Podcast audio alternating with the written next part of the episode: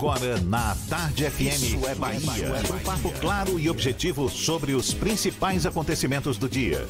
Um programa com a marca do Grupo A Tarde de Comunicação e do Bahia Notícias. Para botar tempero no começo da sua manhã. Isso é Bahia. Isso é Bahia. Apresentação: Jefferson Beltrão e Fernando Duarte. Isso é Bahia. Oferecimento: AutoSar de Veículos, seminovos com IPVA 2020 grátis. Shopping Bela Vista, segundo piso. Reservato, pronto para morar na graça. 4020 3538. Escola SESI. Você constrói o seu mundo. Matrículas abertas. Ensino fundamental e médio. É para levar a loja inteira. Leva tudo, Ferreira Costa.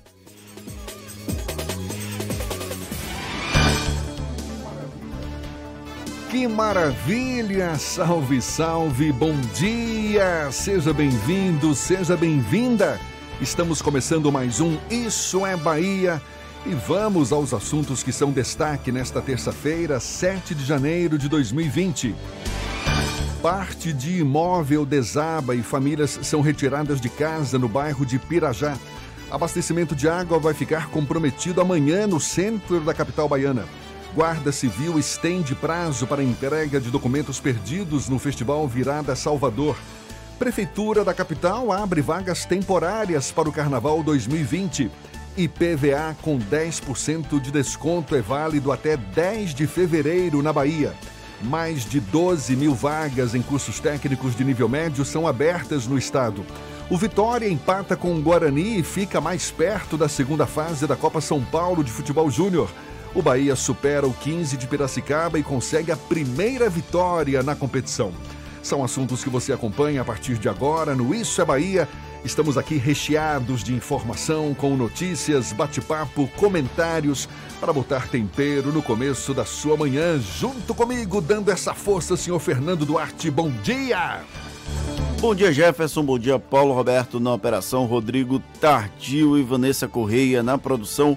E um bom dia especial para quem está saindo de casa agora para ir para o trabalho, para quem está chegando agora em mais uma jornada de trabalho e para quem está tomando aquele cafezinho esperto que o cheiro tá batendo aqui graças a Paulo Roberto, que traz uma bacia para o estúdio. Sejam todos muito bem-vindos a mais uma edição do Isso é Bahia. Tem bacia, mas não tem a minha xícara, por favor, senhor Paulinho. Olha, você nos acompanha também pelas nossas redes sociais, tem o nosso aplicativo, pela internet no atardefm.com.br. Pode também nos assistir pelo portal A Tarde ou diretamente pelo canal da Tarde FM no YouTube. E claro, participar, enviar suas mensagens por onde, Fernando? Pelo WhatsApp no 71993111010 ou também pelo YouTube. Mande a sua mensagem e interaja conosco aqui no estúdio. Tá combinado então? Tudo isso e muito mais a partir de agora para você.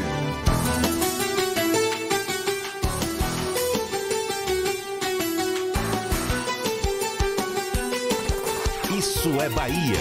Previsão do tempo.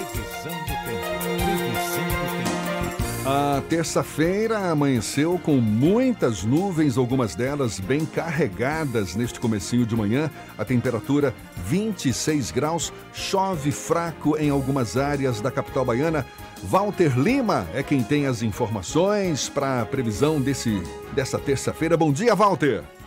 Muito bom dia, Jefferson. Bom dia a toda a galera do estúdio, também a você que está na nossa companhia aqui na Tarde FM. Como você bem falou, Jefferson, mais cedo, Salvador tinha dois cenários bem diferentes. Região do aeroporto, com um sol bacana e algumas nuvens. E olhando para o lado oposto, Barra e regiões próximas encaravam o horizonte com nuvens escuras. Um prenúncio de chuva forte a caminho.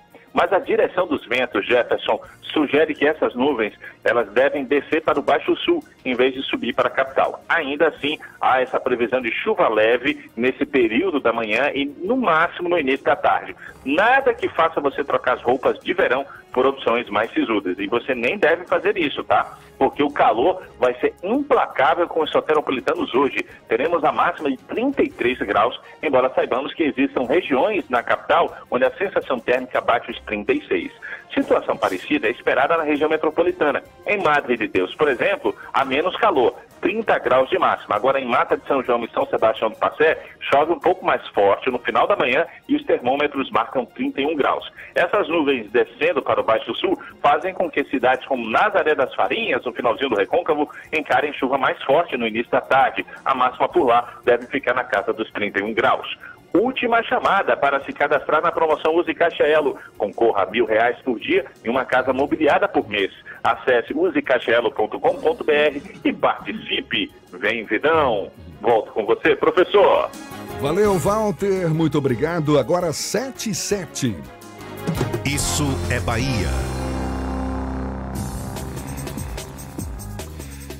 Com o lançamento da pré-candidatura de Bruno Reis pelo DEM à Prefeitura de Salvador, conforme evento realizado ontem no, no Hotel Fiesta, representantes de outros partidos que também cogitavam se lançar na disputa acabaram recuando para fortalecer o bloco que vai apoiar o candidato do prefeito ACM Neto. O assunto é tema do comentário político de Fernando Duarte. Isso é Bahia. Política. A Tarde FM. Pois é, Jefferson, a apresentação de Bruno Reis como candidato do prefeito ACM Neto à sucessão municipal foi um exemplo da volta dos que não foram. Com áreas de convenção antecipada, o vice-prefeito reuniu expoentes dos principais partidos da base da atual administração de Salvador e, de quebra, viu potenciais adversários recuando antes mesmo do nascimento das candidaturas. São as clássicas campanhas natimortas, que até enganavam uma parte da população, mas não iriam para frente a não ser que houvesse um hecatombe política. Ainda no sábado, o primeiro movimento pró-Bruno Reis de um partido grande veio do PSDB. Depois de ameaçar uma candidatura própria que sequer chegou a ser articulada, os tucanos anunciaram que marchariam com o indicado pelo atual prefeito. No passado recente, o movimento não é inédito. Desde 2012, quando Antônio Embaçaí simulou sair contra a Semineto, o PSDB segue essa rotina aqui na Bahia, inclusive para candidaturas ao governo do estado. Agora, o simulacro surgiu com a remota chance de Marcel Moraes se lançar candidato de si próprio para ampliar a visibilidade do defensor dos animais. Outro tucano que reivindicou o direito de candidatura foi Davi Rios. No entanto, ele migraria para o Patriota e bancaria seu nome para beneficiar o irmão, Daniel Rios, no processo de reeleição para vereador. Talvez apenas Marcel, que também tenta ajudar a irmã Marcele Moraes, e Davi Rios tenham acreditado nessa possibilidade, nessas possibilidades. Mas não dá para discutir quando a questão envolve família, não é mesmo? Uma aposta alta veio do bloquinho Solidariedade, MDB, PTB e PSC. Após definir Geraldo Júnior como porta-voz, o grupo flertou com uma aproximação com o governo de Rui Costa, mesmo sabendo que essa sopa de letrinhas seria esdrúxula até para o padrão brasileiro. Em meio ao processo de capitalização política, representantes das siglas foram aos caciques nacionais numa tentativa de garantir apoio e, diante dessa retirada de candidatura, parece não terem logrado muito êxito. Inclusive, há um adendo da presença de Lúcio Vieira Lima nas conversas. Parece que o fantasma da condenação no caso do bunker de 51 milhões de reais não assusta ninguém. O único a se manter afastado desse anúncio foi Léo Prates. E deve ter sido difícil, dado o histórico de aproximação dele com Bruno Reis e ACM Neto. Praticamente desfiliado do DEM, o secretário de Saúde acabou isolado como possível candidato do PDT e precisará de estômago para segurar as pontas dessa candidatura. Ou se manterá sozinho ou colocará o rabinho entre as pernas para fingir que nada aconteceu como já simulou uma perseguição no DEM, não seria tanto problema voltar para o Ninho Democrata, de onde aparentemente nunca deveria ter saído. Mesmo com esses percalços, Bruno Reis largou na frente na corrida eleitoral da capital baiana em 2020. Mantido o ritmo, deve seguir como favorito no processo, ainda que até agora não tenha aparecido liderando qualquer uma das pesquisas já realizadas. Agora é saber se esses neo-aliados, que quase foram adversários, estarão de corpo e alma na campanha. Se o pensamento for de longo prazo, estarão envolvidos até o fio de cabelo, com gel inclusive. e resta saber também, Fernando, como é que a oposição vai se comportar agora diante desse fortalecimento do apoio à candidatura de Bruno Reis. Esse assunto ainda dentro da oposição ainda está um pouco mais calmo, porque a reunião do Conselho Político deve acontecer agora na primeira quinzena de janeiro, segundo o ex-governador Jacques Wagner. A questão é, Rui Costa segue internado em São Paulo após uma recuperação de uma pequena cirurgia que ele fez lá no Hospital Sírio-Libanês e enquanto Rui estiver fora da Bahia não vão avançar essas discussões. O interessante é que o principal partido de oposição ao Democratas, que é o PT, ele chegou, tinha três candidatos, foi para cinco, foi para sete, diminuiu para cinco e agora voltou até sete. Então, o próprio PT não encontra uma definição e, enquanto isso, a oposição segue batendo cabeça sem uma estratégia definida para enfrentar o candidato que até agora é o franco favorito, Bruno Reis. Esperava-se um afunilamento desses nomes que pleiteiam o título de pré-candidato do PT à Prefeitura de Salvador, mas até agora não aconteceu. Não aconteceu e ainda apareceram mais dois nos últimos dias. Daqui a pouquinho, a nossa repórter correspondente do Portal à Tarde vai falar sobre um deles. Maravilha, agora são 7 e 12. A gente muda de assunto. Três imóveis foram desocupados no bairro de Pirajá, aqui em Salvador, após parte de um deles desabar ontem, no fim da tarde, segundo informações da Defesa Civil. Não houve feridos. O caso aconteceu na Travessa Visconde de Pirajá. De acordo com a Codesal, os escombros do imóvel que desabou parcialmente atingiram os outros dois e quatro famílias foram retiradas do local por medida de segurança. Técnicos da Codesal vão fazer uma análise completa dos imóveis atingidos agora pela manhã. Agora, informação para você que mora no centro da cidade. O abastecimento de água vai ser temporariamente reduzido amanhã a partir das 7 da noite. De acordo com o Embasa, a medida vai permitir a desativação de uma rede de distribuição de água para viabilizar a implantação de um novo sistema de drenagem na Avenida 7 de Setembro, onde é realizada uma obra da Prefeitura. Os locais afetados são Tororó, Pelourinho, Rua Carlos Gomes e parte de Nazaré. A previsão é de que os serviços sejam concluídos no início da manhã da quinta-feira, quando o abastecimento começa a ser regularizado. Ontem, dia de Reis, foi festa no bairro da Lapinha, aqui em Salvador. Fiéis festejaram o dia de Reis na paróquia de Nossa Senhora da Conceição da Lapinha. Em uma missa solene, os devotos relembraram o momento em que os três reis magos presentearam o menino Jesus, que havia acabado de nascer. Após celebração presidida pelo padre Érico Pitágoras, os fiéis saíram em cortejo pelas ruas do bairro da Liberdade. O terno de reis Anunciação, que integra a procissão há quase três décadas, esteve presente no cortejo com cerca de 150 integrantes. O padre José de Souza Pinto, conhecido como Padre Pinto, ex-pároco da Lapinha, falecido em abril do ano passado, foi homenageado na procissão. O Padre Pinto foi uma celebridade no verão aqui da Bahia há alguns anos, justamente no dia de Reis. E ano passado faleceu, justa homenagem. Até receber um pito da Igreja Católica e se esconder, ficar na sua na sua reclusão, se é que a gente pode falar assim. Faz né? parte do processo quando se vive num sistema hierárquico como a Igreja Católica. E a Guarda Municipal adiou o prazo para a entrega dos documentos perdidos durante o Festival Virada Salvador na Arena Daniela Mercury, na Boca do Rio. Agora é preciso resgatar os documentos até esta sexta-feira na sede do órgão localizado na Avenida São Martim, entre 8 da manhã e 5 da tarde. A recomendação para quem não encontrar o documento é registrar um boletim de ocorrência. O prazo era até ontem e foi estendido até sexta-feira. Pois é, e vai ser também, vai ser também até sexta-feira o licenciamento de ambulantes para lavagem do Bonfim. A gente dá os detalhes ainda nesta edição, agora 7h16.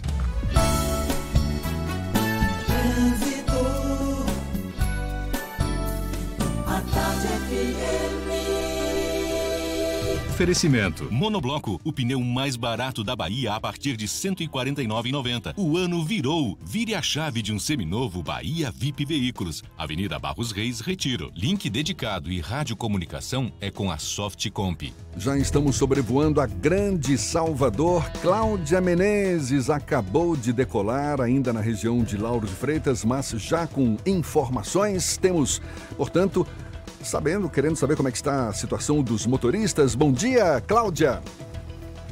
Bom dia para você, Jefferson. Bom dia para Fernando, Tardio, Paulinho, toda a turma que está aí do Isso é Bahia. Um bom dia de novo para você, nosso ouvinte. Eu estou exatamente como você disse, Jefferson, aqui em Lauro de Freitas. E a Estrada do Coco, no sentido de Salvador, tem bastante intensidade. E o trechinho eu estou vendo aqui de um lentidão, mas é um trecho bem curtinho na região dos supermercados, por isso eu não vou falar para você fazer um desvio. Você que está vindo de Abrantes aí, você vai passar por esse trecho, não vai ter tanta dificuldade assim aqui em Lauro de Freitas. Agora eu vou falar da Orla, que o trecho entre Itapuã e a Boca do Rio, sentido Pituba, está com bastante intensidade agora, além de lentidão na Dorival Caymmi, viu, no trecho mais perto da praia de Itapuã. Por isso, se você vai sair de São Cristóvão, daqui de Lauro de Freitas, ou até mesmo de Itapuã, pegue a paralela para chegar no centro da capital. Começou o grande barato Fast Shopping. São ofertas imperdíveis com até 40% de desconto. Compre agora pelo app e receba em casa ou vá a uma de nossas lojas e descubra ofertas exclusivas. Fast Shop. Volto com você, Jefferson. Obrigado, Cláudia. Tarde FM de carona com quem ouve e gosta. A Prefeitura de Salvador abriu vagas temporárias para o Carnaval 2020 e o IPVA com 10% de desconto está válido até 10 de fevereiro em toda a Bahia. A gente dá os detalhes já já. Agora, 7 e 18 na Tarde FM. Você está ouvindo Isso é Bahia. O ano virou. Chegou a hora de você virar a chave de um seminovo Bahia VIP. Descontos de até 5 mil, um ano de garantia ou transferência grátis. Bahia VIP Veículos, Avenida Barros Reis, Retiro. Consulte condições no trânsito, a vida vem primeiro. Volta às aulas é no Salvador Norte. Sua lista completa com variedade, mais economia e conforto em um só lugar. Se tá na lista, tem no Salvador Norte. Confira lojas participantes. Salvador Norte, perto de você. Monobloco, o pneu mais barato da Bahia. 0800 111 70 80 e a hora certa. A Tarde FM 7 e 18. Você sabia que na Monobloco os pneus velhos deixados pelos clientes podem virar chachim, cadeira e até asfalto? E que a Monobloco apoia o esporte amador e a cultura? E que também na Monobloco uma parte do lucro do serviço do seu carro você pode direcionar para algumas instituições beneficentes? Não sabia? Então se ligue. Monobloco faz tudo de mecânica e tem o pneu mais barato da Bahia. Água de Meninos, Lauro de Freitas e Abrantes. 0800 111 7080.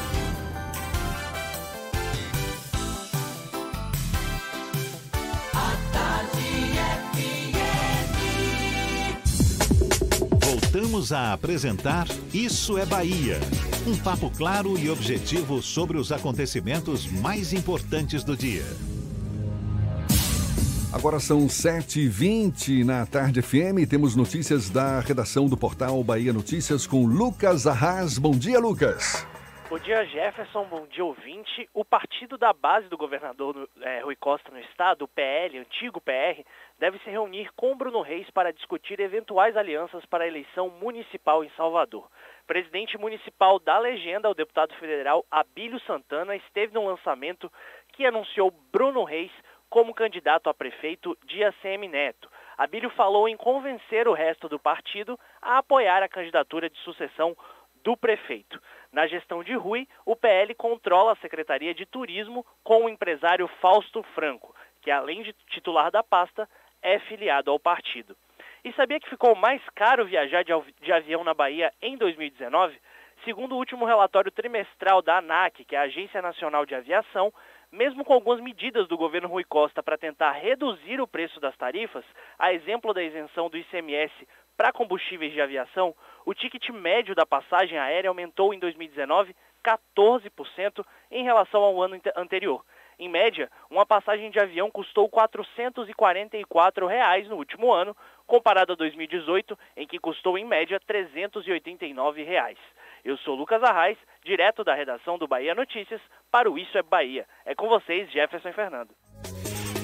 Valeu, Lucas. E a gente fala agora de um assunto que envolve muitos pais que têm seus filhos nas escolas. Pois é, início de ano, as escolas já convocando os pais para a matrícula dos filhos e, junto com essa convocação, a lista de material escolar que vai acompanhar os alunos ao longo do ano. Só que é bom ficar atento, isso porque algumas instituições solicitam materiais que a lei proíbe. Quem conversa sobre o assunto conosco é o advogado especialista em direito do consumidor e coordenador de fiscalização do Procon Bahia, Alexandre Márcio. Bom dia, Alexandre, seja bem-vindo. Bom dia, bom dia Jefferson, bom dia Fernando, bom dia aos ouvintes além do bom senso que os pais certamente devem ter, mas como, como saber exatamente que determinados itens dessa lista escolar são proibidos? Jefferson, aí a gente precisa fazer uma, uma pontuação aqui. Aqui na Bahia a gente tem uma legislação específica que trata sobre o assunto. Nós temos uma regulamentação federal que trata sobre a questão de matéria escolar, anuidade, mas a legislação federal ela não disciplina da mesma forma como a legislação estadual. Na nossa legislação estadual, nós temos uma disciplina que in, é, informa que toda, toda escola deve, com a lista de material escolar, apresentar ao pai de aluno um plano de execução de atividade didático-pedagógica. Qual a intenção disso? É fazer com que a escola informe ao, ao pai de aluno: olha, eu preciso de uma cartolina para que o seu filho faça atividade tal, no semestre tal, vai utilizar em tal período. Isso obrigará o pai de aluno a comprar todo o material escolar no início do ano? Não.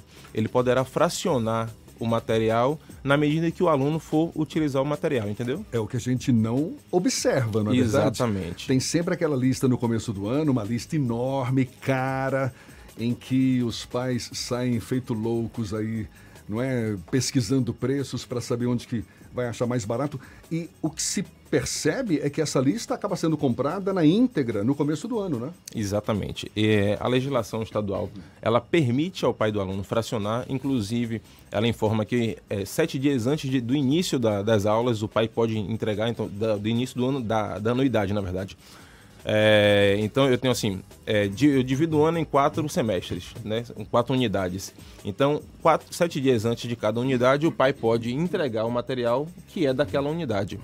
É, o plano de execução ele deve trazer para o pai de aluno a informação de qual material que ele vai utilizar, qual o período que ele vai utilizar e qual a atividade didático-pedagógica que ele vai utilizar. Então, isso traz para a gente a possibilidade de não vedar totalmente nenhum material. Por que não vedar totalmente nenhum material? Porque todos eles estariam justificados, não é? Nesse Exatamente. De... Porque, por exemplo, é, na legislação federal, na legislação geral, você fala sobre algodão, poder algodão. Mas aí você tem o algodão como um material de uso coletivo. Mas se a escola justifica no plano de execução de que, olha, eu preciso do algodão para poder fazer a barba do Papai Noel, que a criança vai fazer no final do ano, e isso justificaria o pedido de um, um, um, um item como esse, algodão. Agora, além desses produtos que, digamos, estariam justificados pelas escolas, produtos na, na da, da, lista escolar, acho que os pais também têm que ficar atentos à, à quantidade de cada um desses itens. Não é, por exemplo, sei lá, caneta hidrocor. São quantas caixas? Tem, tem alguma legislação que define também a quantidade limite para esses produtos? Quantidade limite, não, Jefferson. Mas eu acho que o legislador baiano, é, ele foi muito feliz quando ele fez essa legislação é, nossa, né? trazendo esses elementos do plano de execução. Porque o plano de execução ele vai fazer essa limitação. Porque no plano de execução a escola vai precisar informar que, olha, eu preciso de duas canetas hidrocor. Pronto, duas canetas hidrocor que ele vai utilizar na atividade do índio e vai utilizar na atividade do Natal, por exemplo. E isso traz para a escola uma limitação sobre o material. Então a, a, escola não vai poder pedir qualquer quantitativo de material e nem qualquer material. É, antes a gente já tinha uma limitação de não poder especificar marca de material. Né? É, com o plano de execução, a gente traz também essa, a, a, limitação do quantitativo do material que vai ser solicitado. Então eu não posso pedir, por exemplo, é, mil resmas de, de papel ofício para um aluno de segundo ano. Um aluno de segundo ano não vai utilizar, mas talvez um aluno de séries iniciais que vai para a escola muitas vezes para poder desenhar, para pintar, pode ser que para ele seja justificável, entendeu? Entendi. Essa questão dos limites para o, o, nosso ouvinte entender da lista de materiais, ela a lista de materiais é para uso individual do estudante ou a escola pode solicitar itens de uso coletivo, como papel, papel. Na, eu lembro que na minha época solicitava até papel higiênico. Isso é permitido pela legislação? Na sua época e, é, e, hoje ainda, não é? é Tem escolas que solicitam. Perfeita a sua colocação, porque hoje a gente ainda sofre esse tipo de, de, de colocação. É, qualquer material escolar que seja solicitado para o aluno, ele deve ser de uso individual. Nenhum material de uso coletivo de todos os alunos ou da escola, né, para manutenção do, do seu funcionamento, ele deve ser solicitado. É, qual, todo material é, solicitado, uso individual. E este material de uso individual, ele ainda deverá ser justificado no plano de execução para que a gente possa ter essa limitação do quantitativo e permitir ao pai fazer a entrega fracionada do material na medida em que o, o, produto for sendo utilizado. Mas como os pais podem identificar que esse determinado item é para uso individual e esse determinado item é para uso coletivo? Porque não é, não é tão fácil. Pronto. Aí eu vou dizer para você a mesma coisa que eu digo para todos os consumidores que chegam lá. É, foque no plano de execução. Se a escola lhe entregou a lista de material, ela tem a obrigação de lhe entregar o plano de execução de atividade. No plano de execução de atividade vai ter lá. É, por que, que a escola está me pedindo uma vassoura? Vassoura? Vassoura é de âmbito de, de uso coletivo. Mas se você chegar lá no, no período de. no ano letivo de novembro, por exemplo, ou de outubro, e estiver lá, ó, a gente está pedindo uma vassoura para poder fazer um, um espantalho, ou para fazer uma a vassoura da, da bruxinha, que vai ter uma atividade. E isso justificaria o pedido da, da vassoura. Então eu sempre falo para todo consumidor, foque no plano de execução. Veja se aquele material que está sendo solicitado está no plano de execução e como ele está no plano de execução. Então acho que o plano de execução é um grande balizador para o consumidor. Como esse período é o, o principal, a principal fase do ano destinada à aquisição de material escolar, quais são o, as queixas mais recorrentes, os problemas mais recorrentes nesse aspecto relacionado a itens de material escolar que o PROCON tem observado? Eu vou até lhe agradecer a pergunta agora. É, vai me dar a oportunidade de esclarecer no ar um, um, um, problema que a gente tem. A gente já teve muito problema em relação à lista de material escolar. Há dois anos atrás, é, nós tivemos a ideia de promover cursos regulares é, ano a ano para as escolas. Então a gente chamou o sindicato das escolas particulares e firmou uma parceria. Ó, vamos fazer um curso para as escolas? Vamos. A gente passou a fazer todos os anos um curso onde a gente explica às escolas o que, é que a legislação permite sobre material escolar, é, a questão do plano de execução, para eles entenderem que ele tem a obrigação de fazer o plano de execução e apresentar para o pai de aluno. E aí, quando nós fizemos isso, o único problema que ficou remanescente ainda é porque em algumas gestões anteriores do PROCON, nós tivemos lançado na internet uma lista de material escolar que não, não seria eh, teoricamente permitida, né? Então, se você botar na, no Google lá, lista de material Procon Bahia, vai ter uma lista lá informando os, os materiais que não podem ser solicitados. Só que é, a lista, quando fizeram, fizeram de uma forma fria, no sentido de, ó, isso aqui é coletivo, isso aqui não é. Só que hoje você precisa enxergar essa lista sobre o olhar do plano de execução. Então você tem que verificar, tá bom, é, aqui está pedindo álcool, mas o álcool vai ser utilizado para quê no plano de execução? Ah, se você, você a escola conseguiu justificar no plano de execução a utilização daquele produto, aí o produto está ok. Agora, esse plano de execução pode ser uma forma de driblar também, não é? O pedido de alguns materiais que, que despertam alguma dúvida. Você falou aí vassoura, né? A vassoura não vai poder estar na lista porque é de uso coletivo, é muito mais para manter a escola limpa, mas a escola pode, de repente, não, não, a gente vai ter uma atividade em que os alunos vão estar usando uma vassoura, só que depois essa vassoura vai ficar disponível para a escola e será que vai ser só utilizada numa atividade pedagógica? Jefferson, em regra, é, os materiais que são utilizados na atividade pedagógica, elas acompanham o aluno. Então, por exemplo, eu digo que eu tenho, eu tenho é, duas, duas pequenas em casa, né?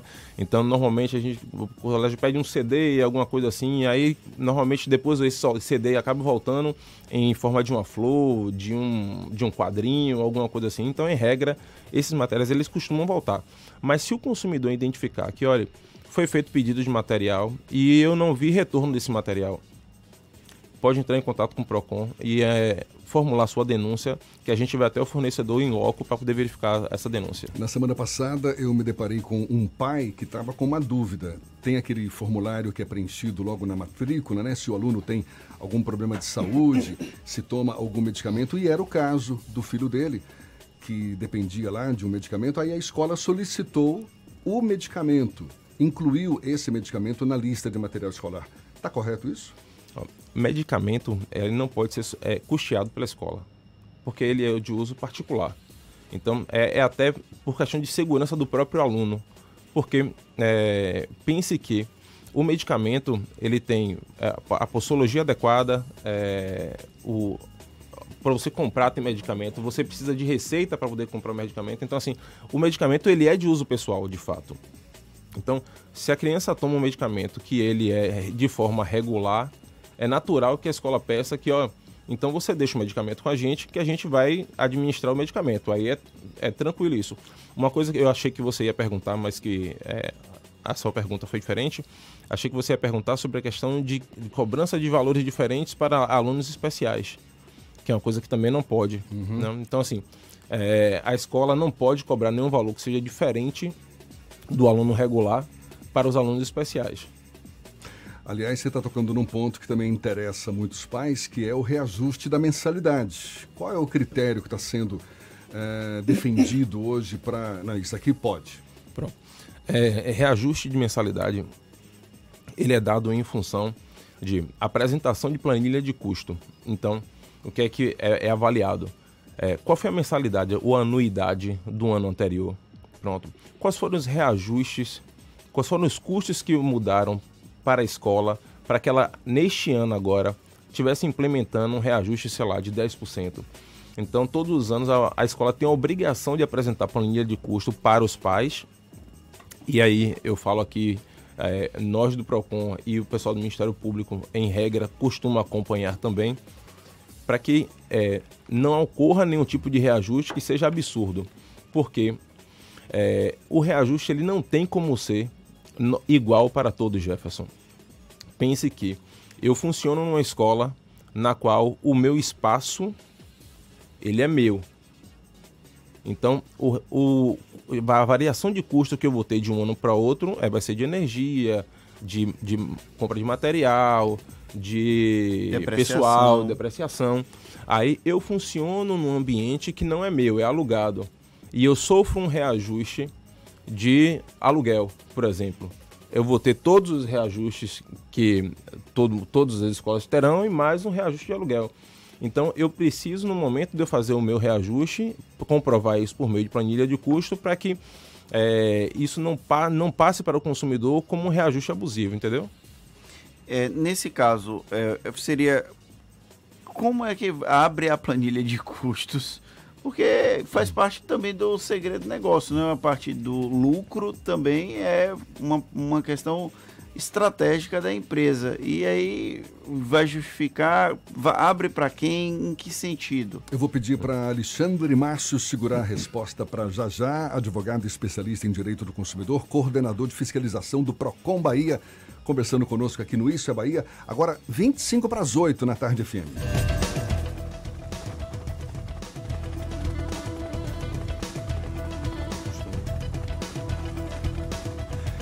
Gente volta a falar com Cláudia Menezes, sobrevoando Salvador, de olho nos motoristas. Cláudia. Oi, Jefferson. Olha, se você, motorista, vai sair agora da região do Iguatemi, a paralela está fluindo muito bem em direção ao aeroporto, tá? No sentido oposto, o paralelo está ótima também em direção à rodoviária e o acesso ao terminal agora está livre, livre, viu? Se você quer chegar na rodoviária, a hora é essa, tá? Em outro ponto da cidade, da rótula do abacaxi para a região do Iguatemi, a CM Detran sentido Iguatemi, tá? Em pontos de retenção, mas nada que chegue a preocupar nesse momento. E a CM Detran sentido rótula, aí está bem tranquila, tá? Você não vai encontrar problemas nenhum por lá. Porto Seguro Alto, cuidar do seu carro é o nosso trabalho, mas o que importa é cuidar de você. Consulte seu corretor. Contigo, Jefferson. Obrigado, Cláudia. Tarde FM de carona com quem ouve e gosta. Já já tem as dicas da Marcita. A gente também retoma o papo com o advogado especialista em direito do consumidor e coordenador de fiscalização do Procon Bahia, Alexandre Márcio. A gente conversa sobre os cuidados que os pais devem ter agora, nesse começo de ano, na volta às aulas. Tem lista de material, mensalidade reajustada. Enfim, 22 minutos para as 8 na tarde FM. Você está ouvindo Isso é Bahia. O vestibular de medicina da Unime está chegando.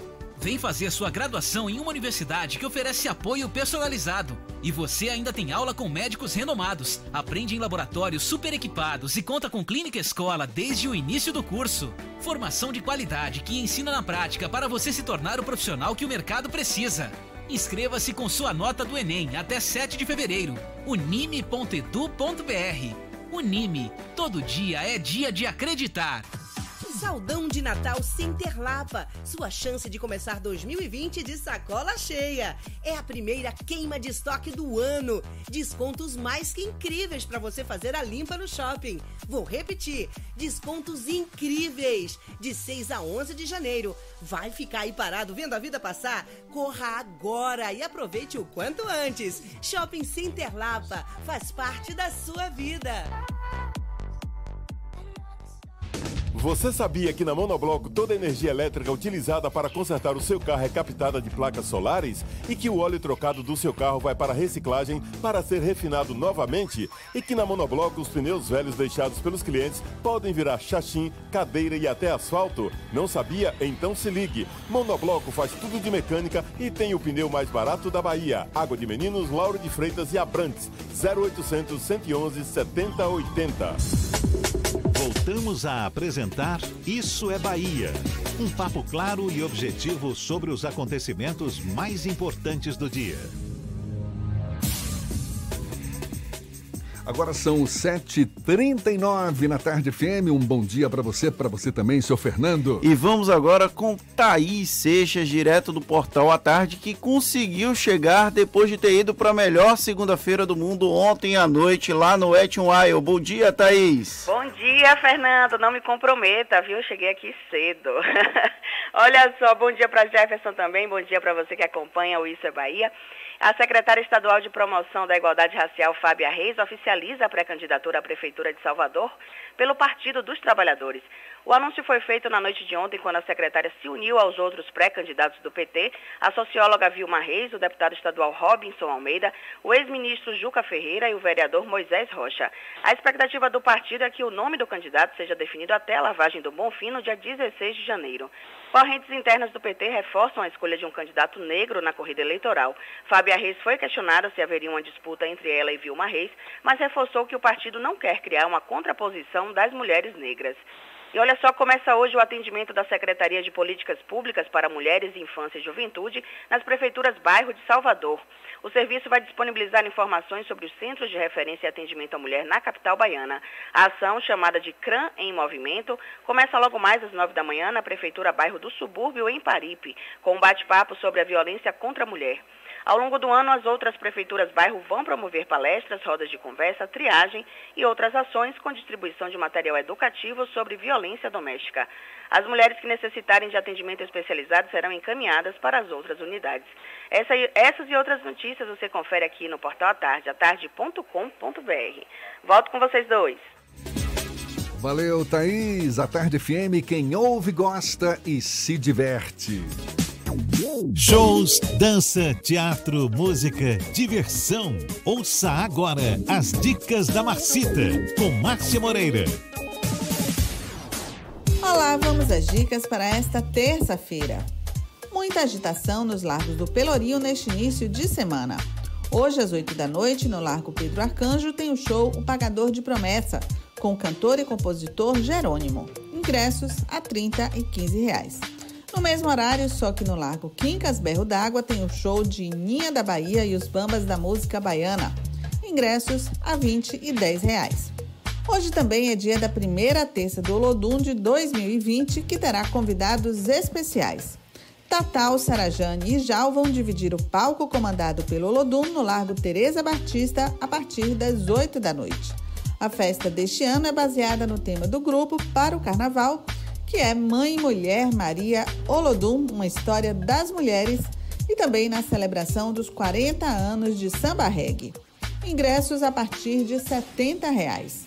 E as inscrições nas oficinas de vídeo, fotografia e música do Espaço Cultural Boca de Brasa Quabales foram prorrogadas até esta sexta-feira. As oficinas vão acontecer na sede do Quabales, no Nordeste de Amaralina, e são destinadas a jovens de 14 a 19 anos que já concluíram ou estudam em escolas públicas. Ao todo, são oferecidas 60 vagas, 20 por categoria. Para receber a ficha de inscrição, os interessados devem enviar um e-mail para quabalesbocadebrasa.gmail.com. Outras dicas você acompanha no meu Instagram, Dicas da Macita. Beijos e boa diversão!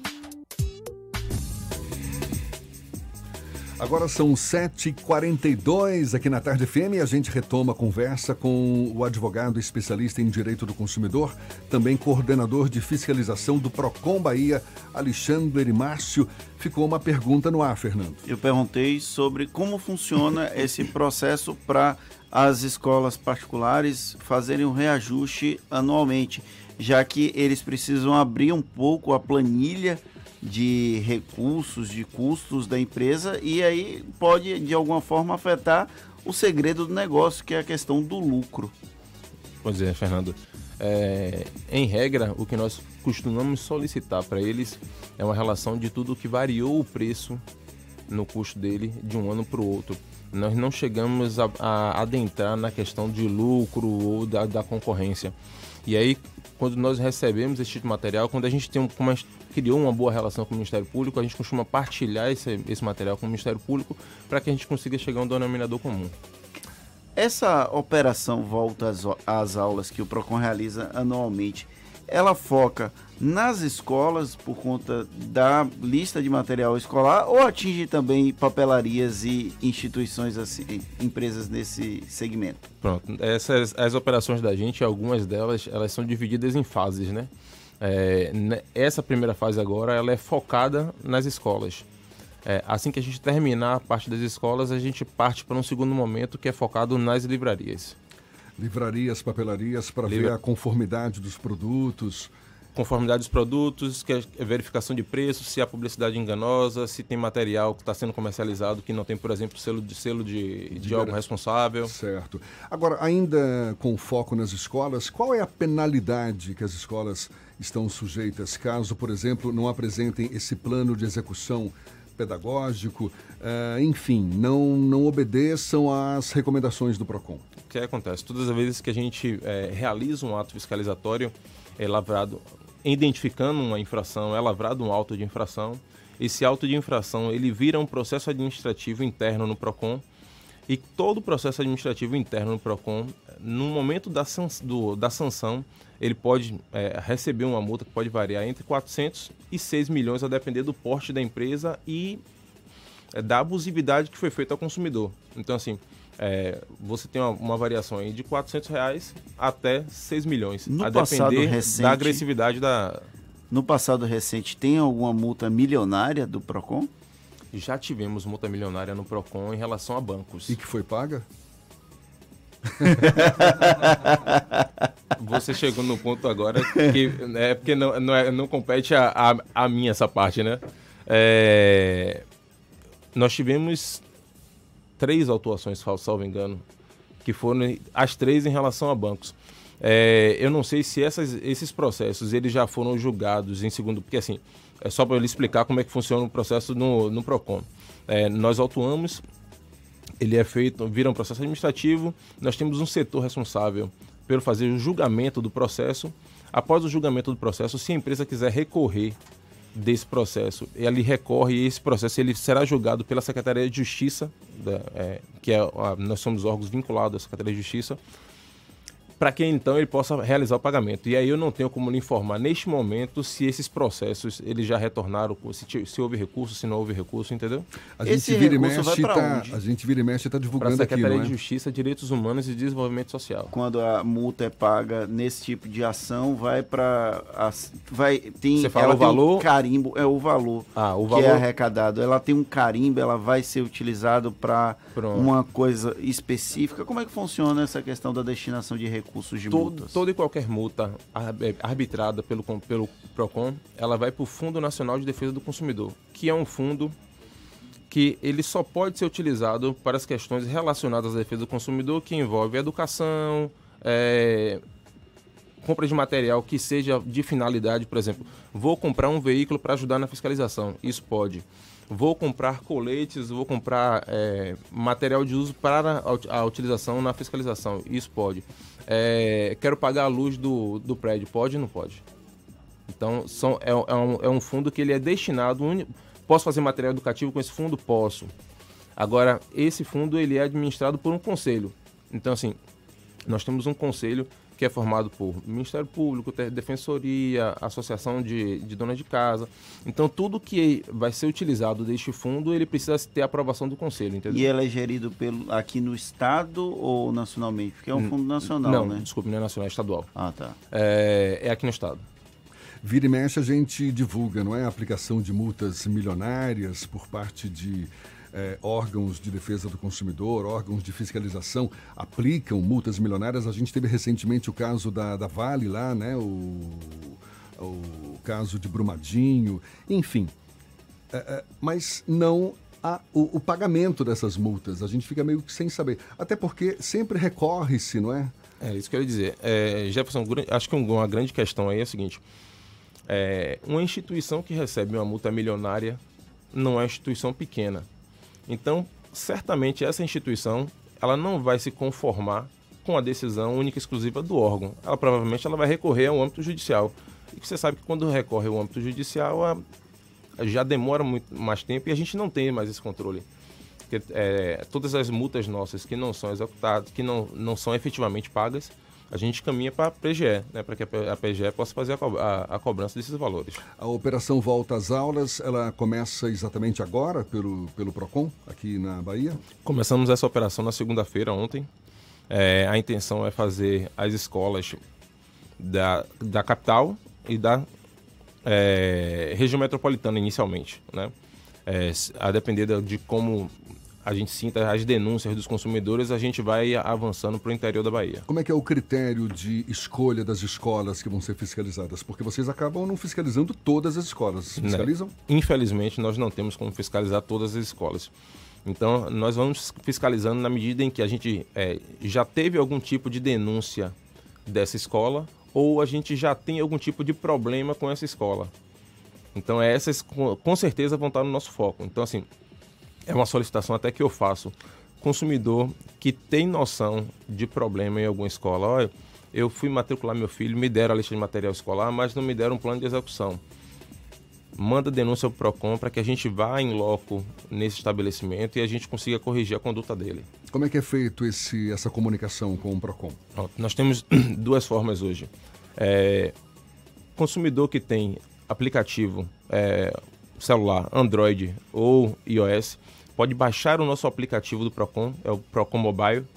Baixa o aplicativo, é gratuito. Lá no, no aplicativo ele consegue registrar a denúncia dele, informar o nome da escola, o endereço, qual foi o problema que ele conseguiu identificar e aí nós vamos em loco. Ou por meio do nosso e-mail de denúncia, que é o denuncia.procon arroba sjdhds.ba.gov.br. Pode repetir?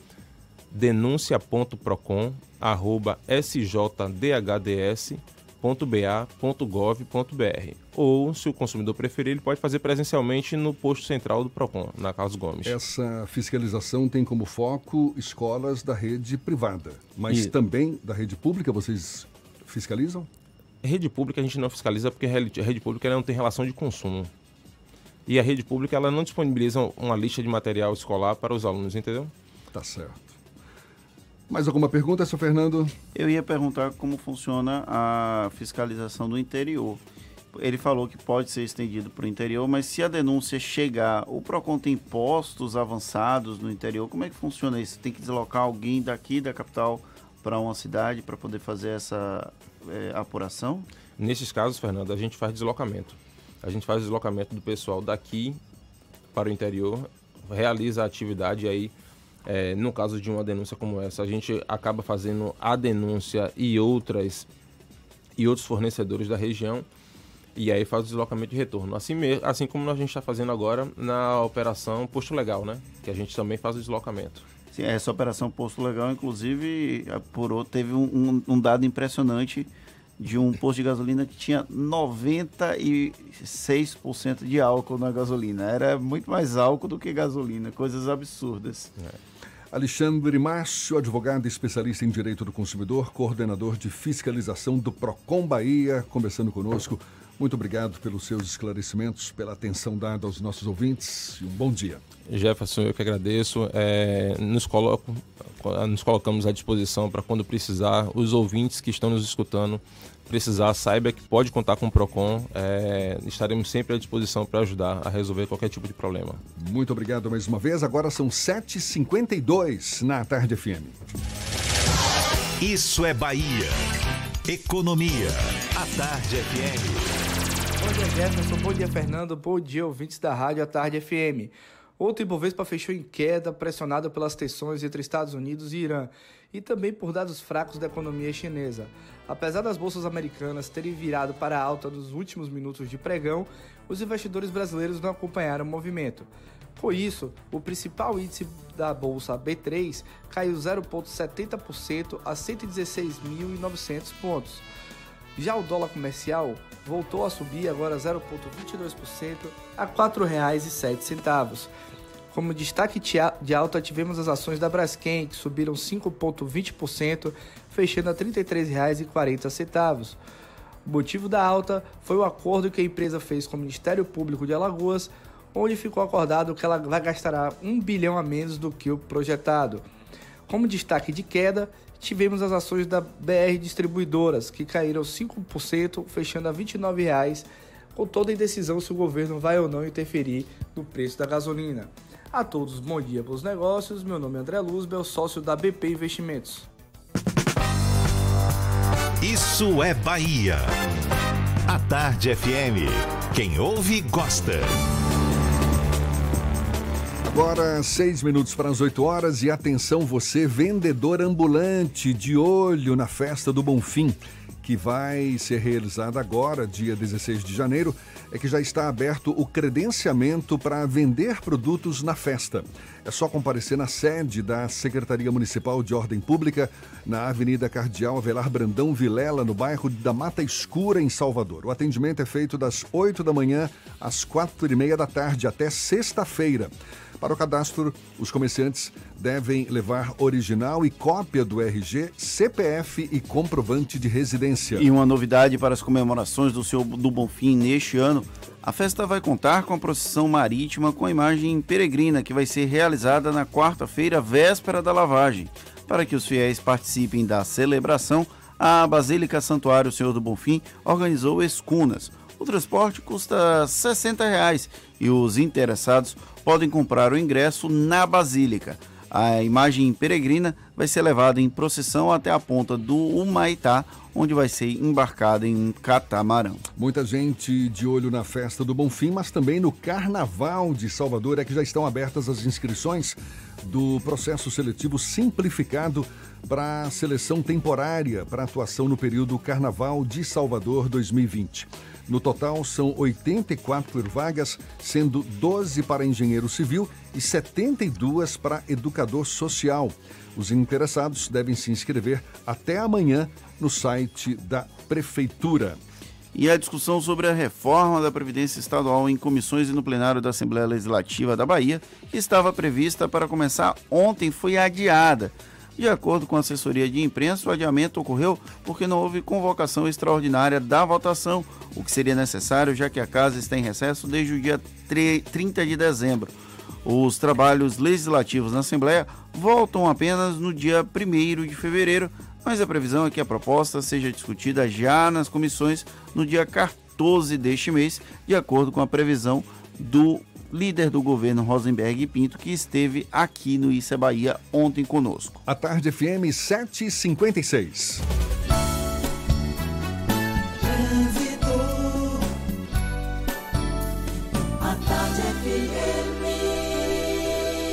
Oferecimento. Monobloco, o pneu mais barato da Bahia a partir de R$ 149,90. O ano virou. Vire a chave de um seminovo Bahia VIP Veículos. Avenida Barros Reis, Retiro. Link dedicado e radiocomunicação é com a Softcomp. Cláudia Menezes salvando a vida de muitos motoristas que querem fugir dos congestionamentos. Informações novas, Cláudia. Oi, Jefferson, isso mesmo, viu? E você que vai sair da região do Iguatemi, atenção, viu? Tem cones interditando parte da pista nas imediações ali da Praça Newton Rick, em frente ao shopping. Mas ao passar por lá, você consegue acessar a Paralela ou a Tancredo Neves, tá? Isso para você que está vindo da Avenida ACM. Essa alteração é por causa das obras ali no local, tá? E mais um ponto, se você vai sair da rótula do abacaxi, quer chegar na Cidade Baixa, no comércio, já evite a Bonocô, viu? Já tem bastante lentidão ali no trecho inicial. Então vá pela via expressa, vai ser melhor para você. Última chamada para se cadastrar na promoção Use Caixa Elo. Concorra a mil reais por dia e uma casa mobiliada por mês. Acesse usecaixaelo.com.br e participe. Vem, Vidão! Você, Jefferson, contigo. Obrigado, Cláudia. A Tarde FM de carona com quem ouve e gosta. Mais de 12 mil vagas em cursos técnicos de nível médio são abertas em toda a Bahia. A gente tem também futebol, Copa São Paulo de Futebol Júnior, assuntos que você acompanha ainda nesta edição. Dois minutos para as oito, a gente volta já já para você. Você está ouvindo Isso é Bahia.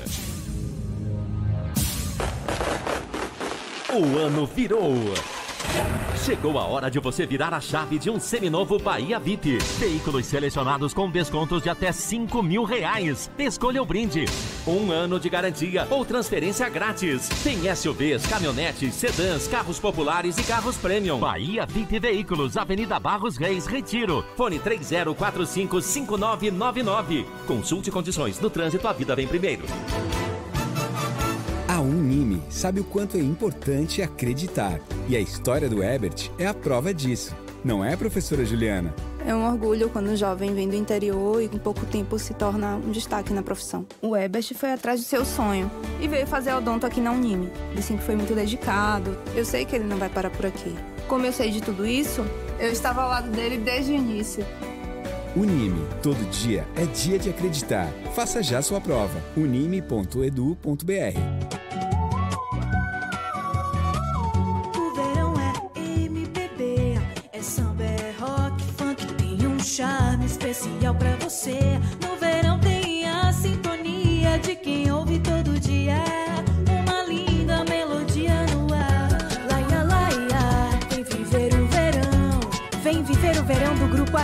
o verão mais quente do Brasil. Oferecimento. Verão em Baza. Aqui, a onda é economizar.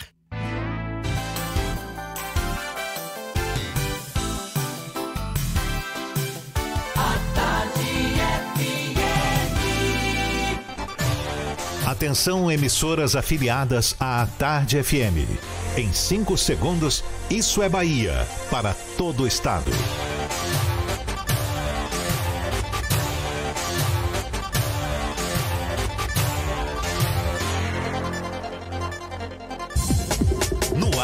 Isso é Bahia. Informação com a marca do Grupo A Tarde e do Bahia Notícias. Política, segurança, saúde, cidadania. Isso é Bahia.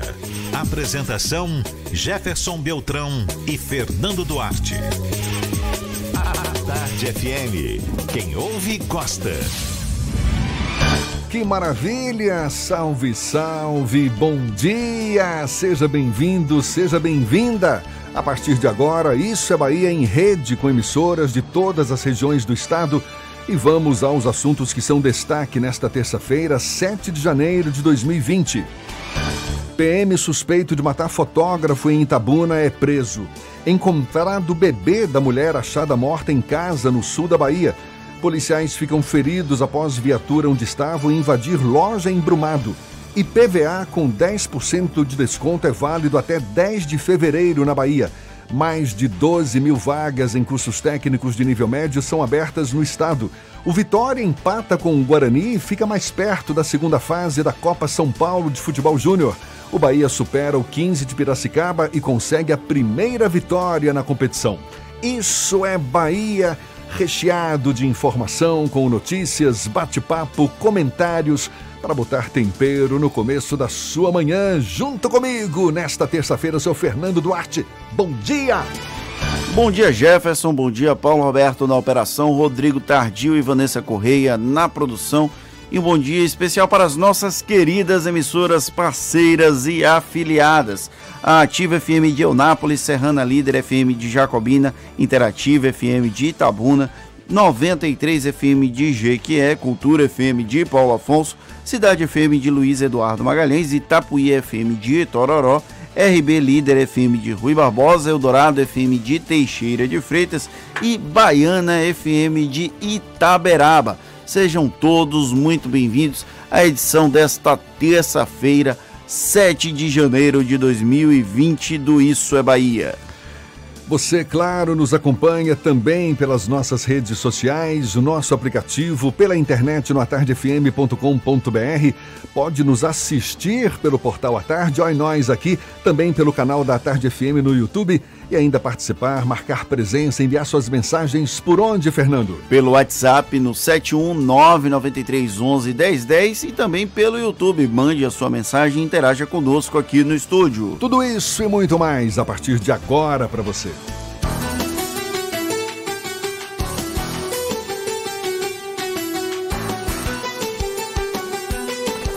Isso é Bahia. Previsão do tempo. A gente fica sabendo como vai ser o dia hoje em toda a Bahia com as informações de Walter Lima. Mais cedo disse que em Salvador, apesar dessa chuvinha no começo da manhã, vai ser de sol, muito calor, situação semelhante no interior do estado, Walter. Pois é, Jefferson, essa é a expectativa, mas o nosso passeio aqui pelo interior, a gente começa essa nossa jornada aqui para dando bom dia a todo mundo que está na nossa companhia em todo o estado da Bahia, a você também, Jefferson, e a galera do estúdio. A gente começa o nosso passeio por Jacobina, no finalzinho da Chapada Diamantina, ali nessa jornada rumo ao norte do estado, teremos um dia com chuva leve, mas que fique intensa no final da manhã e início da tarde, na transição ali por volta do meio-dia. A máxima bate os 30 graus nos termômetros.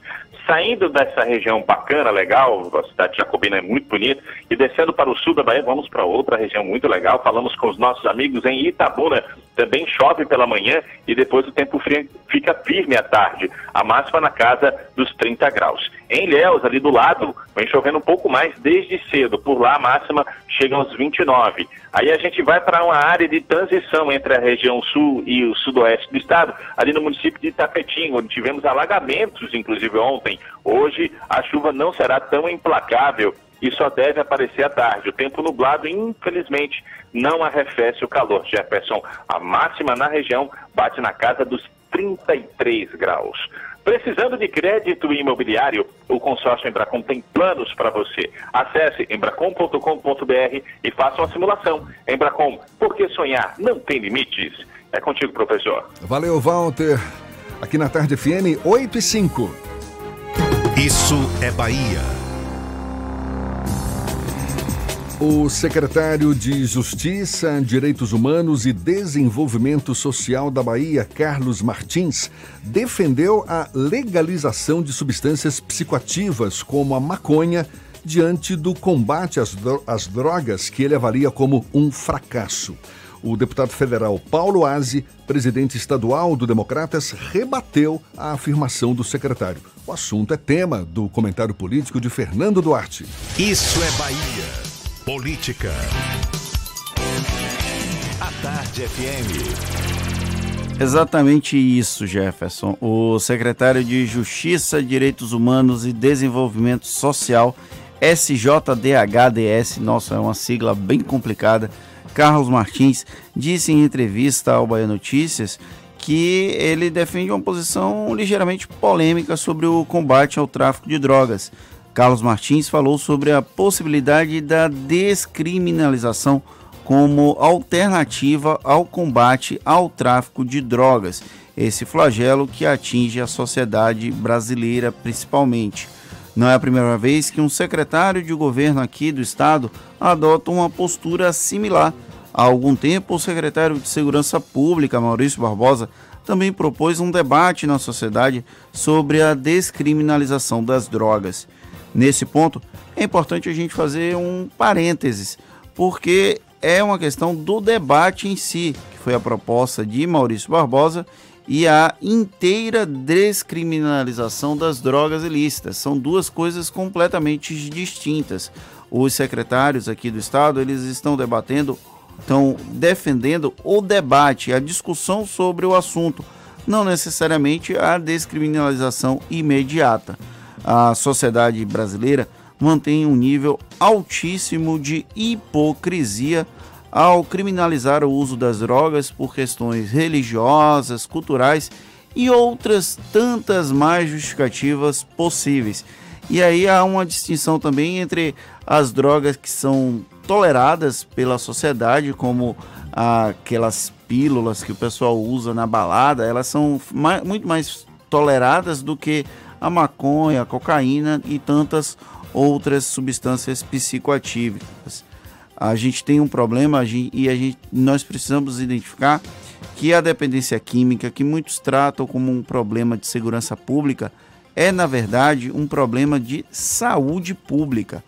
Carlos Martins falou sobre a descriminalização como uma forma de controle do Estado, já que dentro da licitude o mercado capitalista iria servir como um regulador desse sistema que movimenta bilhões de reais, de dólares, de qualquer moeda que você quiser de maneira ilícita. A fala do secretário de Justiça foi nessa entrevista ao Bahia Notícias e rendeu críticas, principalmente de adversários, como foi o exemplo do presidente do Democratas, o deputado federal Paulo Aze. Em nota, o dirigente do DEM acusou o governo do PT de perder a guerra às drogas como se o problema das drogas fosse resultado de um governo A ou de um governo B. Não que os governos não sejam culpados pelo fracasso das políticas públicas de enfrentamento ao flagelo da dependência química, porém é muito mais fácil transferir esse problema para o Estado regular, enquanto um Estado paralelo se retroalimenta com base nessa política equivocada de criminalização. E até mesmo o tratamento da dependência química virou um negócio lucrativo do ponto de vista político-eleitoral. Vide os parlamentares que usam fundações e comunidades terapêuticas para impulsionar os próprios nomes.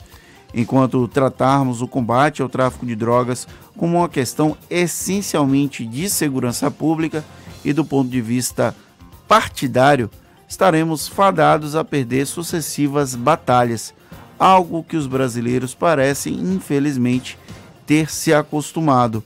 Negar o debate, mesmo que ele não resulte na descriminalização, como defendeu o secretário, definitivamente não é a melhor alternativa até o momento.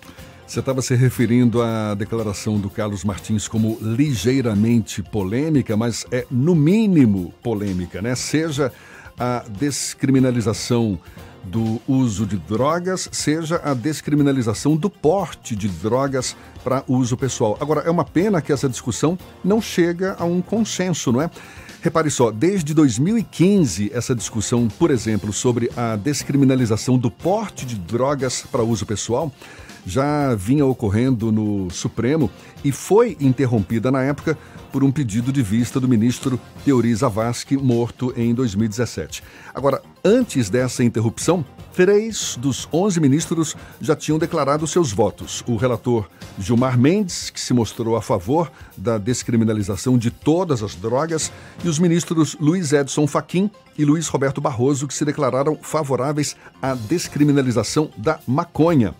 A retomada do debate estava marcada para o dia 5 de junho de 2019, mas após um acordo entre o presidente Jair Bolsonaro, o Senado, a Câmara e o próprio STF, o ministro Dias Toffoli decidiu adiar indefinidamente essa discussão. Ou seja, a sociedade brasileira se recusa a debater esse problema da descriminalização das drogas. Eu lembro que quando Maurício Barbosa deu essa declaração, foi no mês de julho, acho que 2017, 2018, eu não vou ter certeza exata do mês. Como ele era secretário de Segurança Pública e policial federal, ele está licenciado da função de policial federal para exercer o mandato, o período de secretário de Segurança Pública, foi uma declaração extremamente polêmica e as pessoas passaram a criticar duramente o secretário de Segurança Pública por defender essa descriminalização. Na verdade, na época, o Maurício Barbosa ele defendia o debate, porque nós estamos nos recusando a debater o assunto. Quando o tema descriminalização das drogas aparece, descriminalização da maconha, a gente tem muitas questões religiosas, culturais, os backgrounds familiares, as formações familiares, tudo isso influencia no debate. E aí, na semana, tem duas semanas que a gente recebeu aqui aquele professor da UNEB sobre o uso da cannabis medicinal.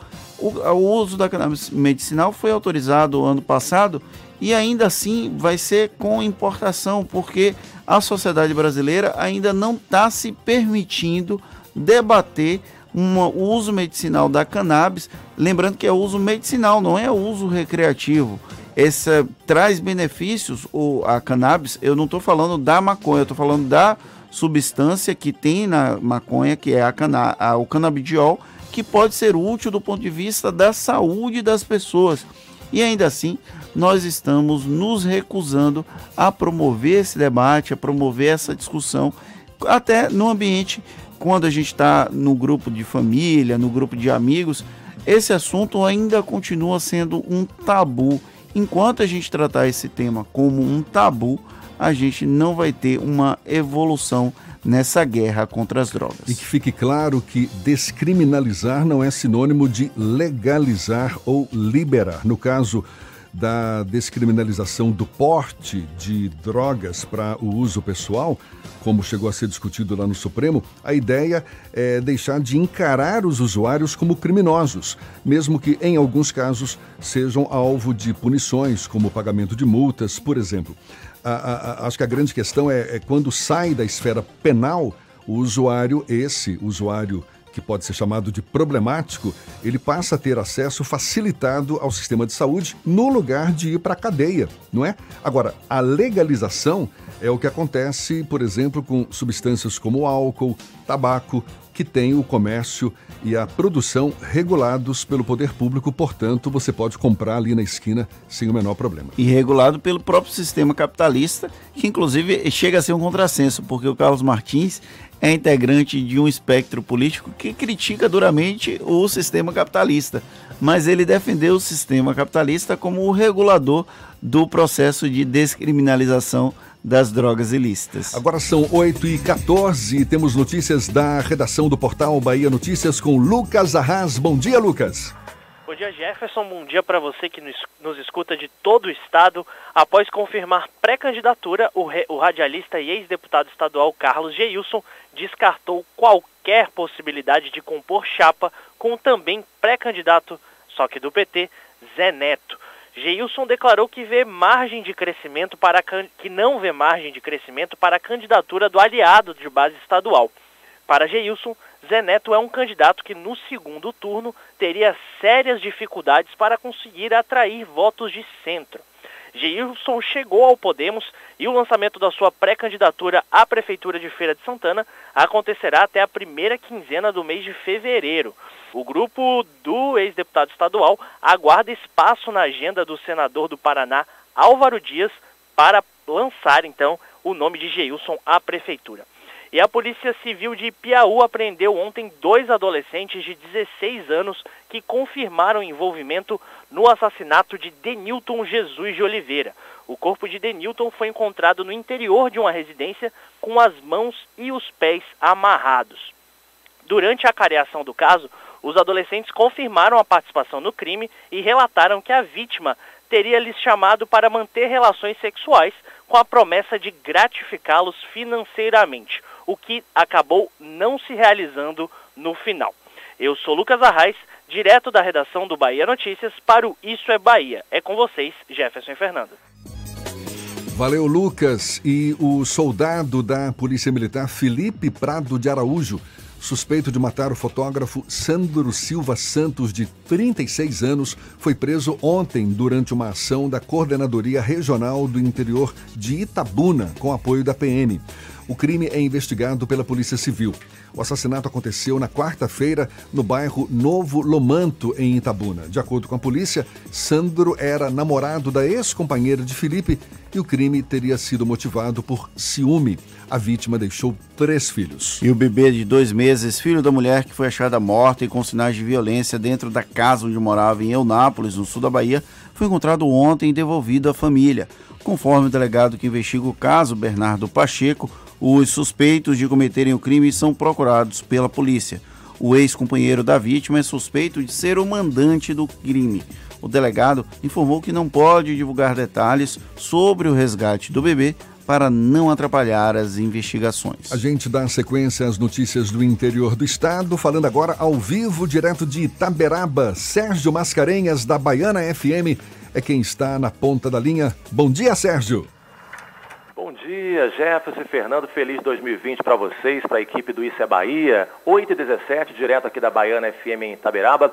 Olha, a matrícula Escola 2020 da Rede Municipal de Ensino de Itaberaba já está sendo realizada pela Secretaria Municipal de Educação, SEDUC. O processo que começou no final do mês de novembro com a renovação automática dos alunos matriculados este ano e que vão permanecer na mesma escola, vai até o próximo dia 30 de janeiro. Desde ontem, dia 6 até dia 10, será realizada a matrícula de alunos transferidos entre as unidades escolares da Rede Municipal de Ensino. Entre os dias 13 e 24 de janeiro, serão realizadas as matrículas de alunos da educação infantil, creche G2, G3 e pré-escola G4, G5, primeiro ano, tempo formativo 1, eixo 1, que vão ingressar na educação básica pela primeira vez, escolas particulares e vindos de outros municípios. A última fase da matrícula ocorre entre os dias 27 e 30 de janeiro, com a matrícula de alunos desistentes. E a Bahia alcança seis anos sem registrar homicídio. Comando da polícia na região comemora.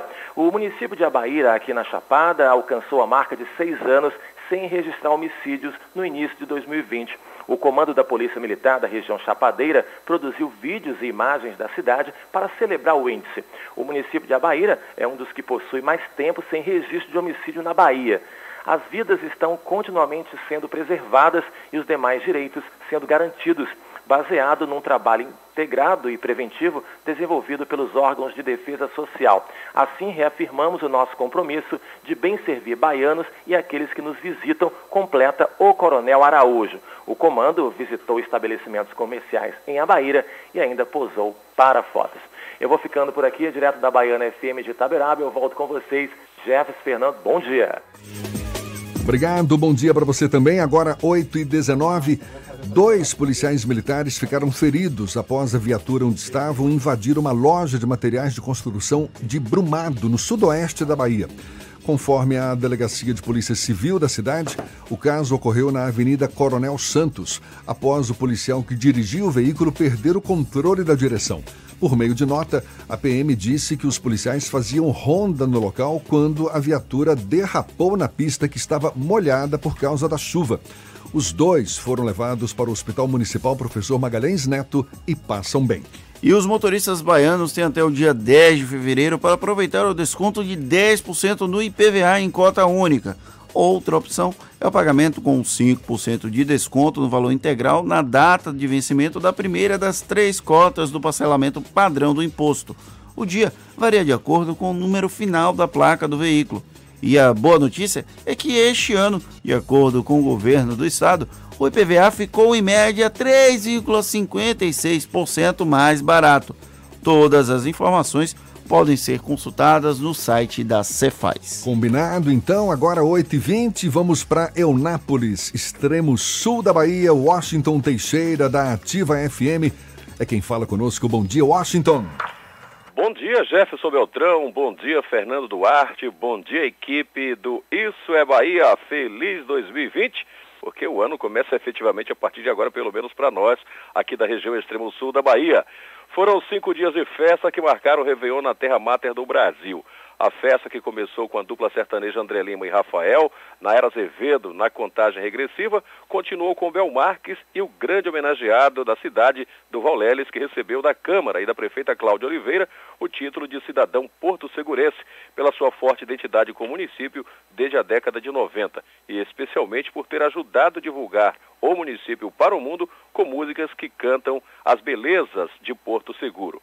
A festa contou ainda com a presença de nomes consagrados do axé que formaram o grupo Axé das Antigas e reverenciaram o ídolo Armandinho. Encarregados de encerrar os festejos do Ano Novo, Cidade Negra e Parangolé fizeram a galera ir ao delírio no domingo com seus hits na boca da massa. E mal terminou o Réveillon, em clima carnavalesco, já estão abertas as inscrições para o Carnaval Cultural 2020, Seguem até o dia 17 as inscrições para o Carnaval Cultural 2020 em Porto Seguro. Segundo a Secretaria de Turismo e Cultura, o objetivo é fomentar, promover e difundir a produção e a realização da festa popular na cidade. As inscrições tiveram início no dia 2. Por meio de edital, o Carnaval Cultural vai premiar pessoas físicas, produtores e representantes de grupos, blocos e agremiações carnavalescas tradicionais de Porto Seguro, não formalizados e que tenham mais de três anos de atividade, e jurídicas, micro e pequenas empresas. Haverá prêmios de participação e os melhores, primeiro, segundo e terceiro colocados, disputam ainda valores em dinheiro de 5 mil, 4 mil e 3 mil reais, respectivamente, em cinco categorias diferentes. Os participantes serão avaliados por uma comissão julgadora que utilizará diversos critérios que vão do contexto sociocultural, passando por projetos sociais, educativos, culturais e em caráter voluntariado na comunidade e comprovadas através de matérias jornalísticas. A ficha de inscrição para o concurso deve ser adquirida em portoseguro.ba.gov.br. Dionápolis, ainda no clima festivo do Réveillon 2020, dos estúdios da rádio Ativa FM, Washington Teixeira, para o Isso é Bahia. Valeu, Washington. 8 e 22 e olhe, mais de 12 mil vagas em cursos técnicos de nível médio são abertas na Bahia. Os detalhes você acompanha já já, portanto não saia daí. 8 e 23 já, agora, aqui na Tarde FM. Você está ouvindo Isso é Bahia. Se o corpo é magro, se o músculo é fraco, o que a gente quer? Saúde! Porque a gente quer saúde! Coba Vital, presente no dia a dia. Coba Vital, pra toda a sua família, pra Coba Vital. Coba Vital é um estimulante de apetite para crianças e adultos que desejam crescer e ter o peso adequado. Coba Vital, para aumentar a fome de saúde. Coba Vital é um medicamento. Seu uso pode trazer riscos. Procure o um médico farmacêutico. Leia a bula. Para realizar seu sonho, faça como o Ebert, formado em odontologia pela Unime. Ele contou com professores experientes sempre ao seu lado e teve aulas em laboratórios bem equipados para aprender na prática o que o mercado exige. Essa é a hora de começar a estudar. Vem também para a Unime. As mensalidades cabem no seu bolso. Aproveite as bolsas de até 100%. Consulte condições. Faça já sua prova. unime.edu.br. Unime. Todo dia é dia de acreditar. Bela Bowling, o boliche do Shopping Bela Vista. Venha se divertir. Aberto de domingo a domingo e a hora certa. A Tarde FM 8 e 25 Está pensando em um dia de diversão incrível? Então venha para o Bela Bowling, o boliche do Shopping Bela Vista. É o maior espaço de diversão com boliche de Salvador. Temos pacotes para você fazer a sua festa de aniversário ou confraternização. E de segunda a sexta, a hora de pista para seis pessoas com uma porção de batata frita sai por apenas R$ 49,90. Os sapatos são à parte. Consulte condições, traga a sua turma e aproveite. Bela Bowling, o boliche do Shopping Bela Vista, o maior espaço de diversão com boliche de Salvador.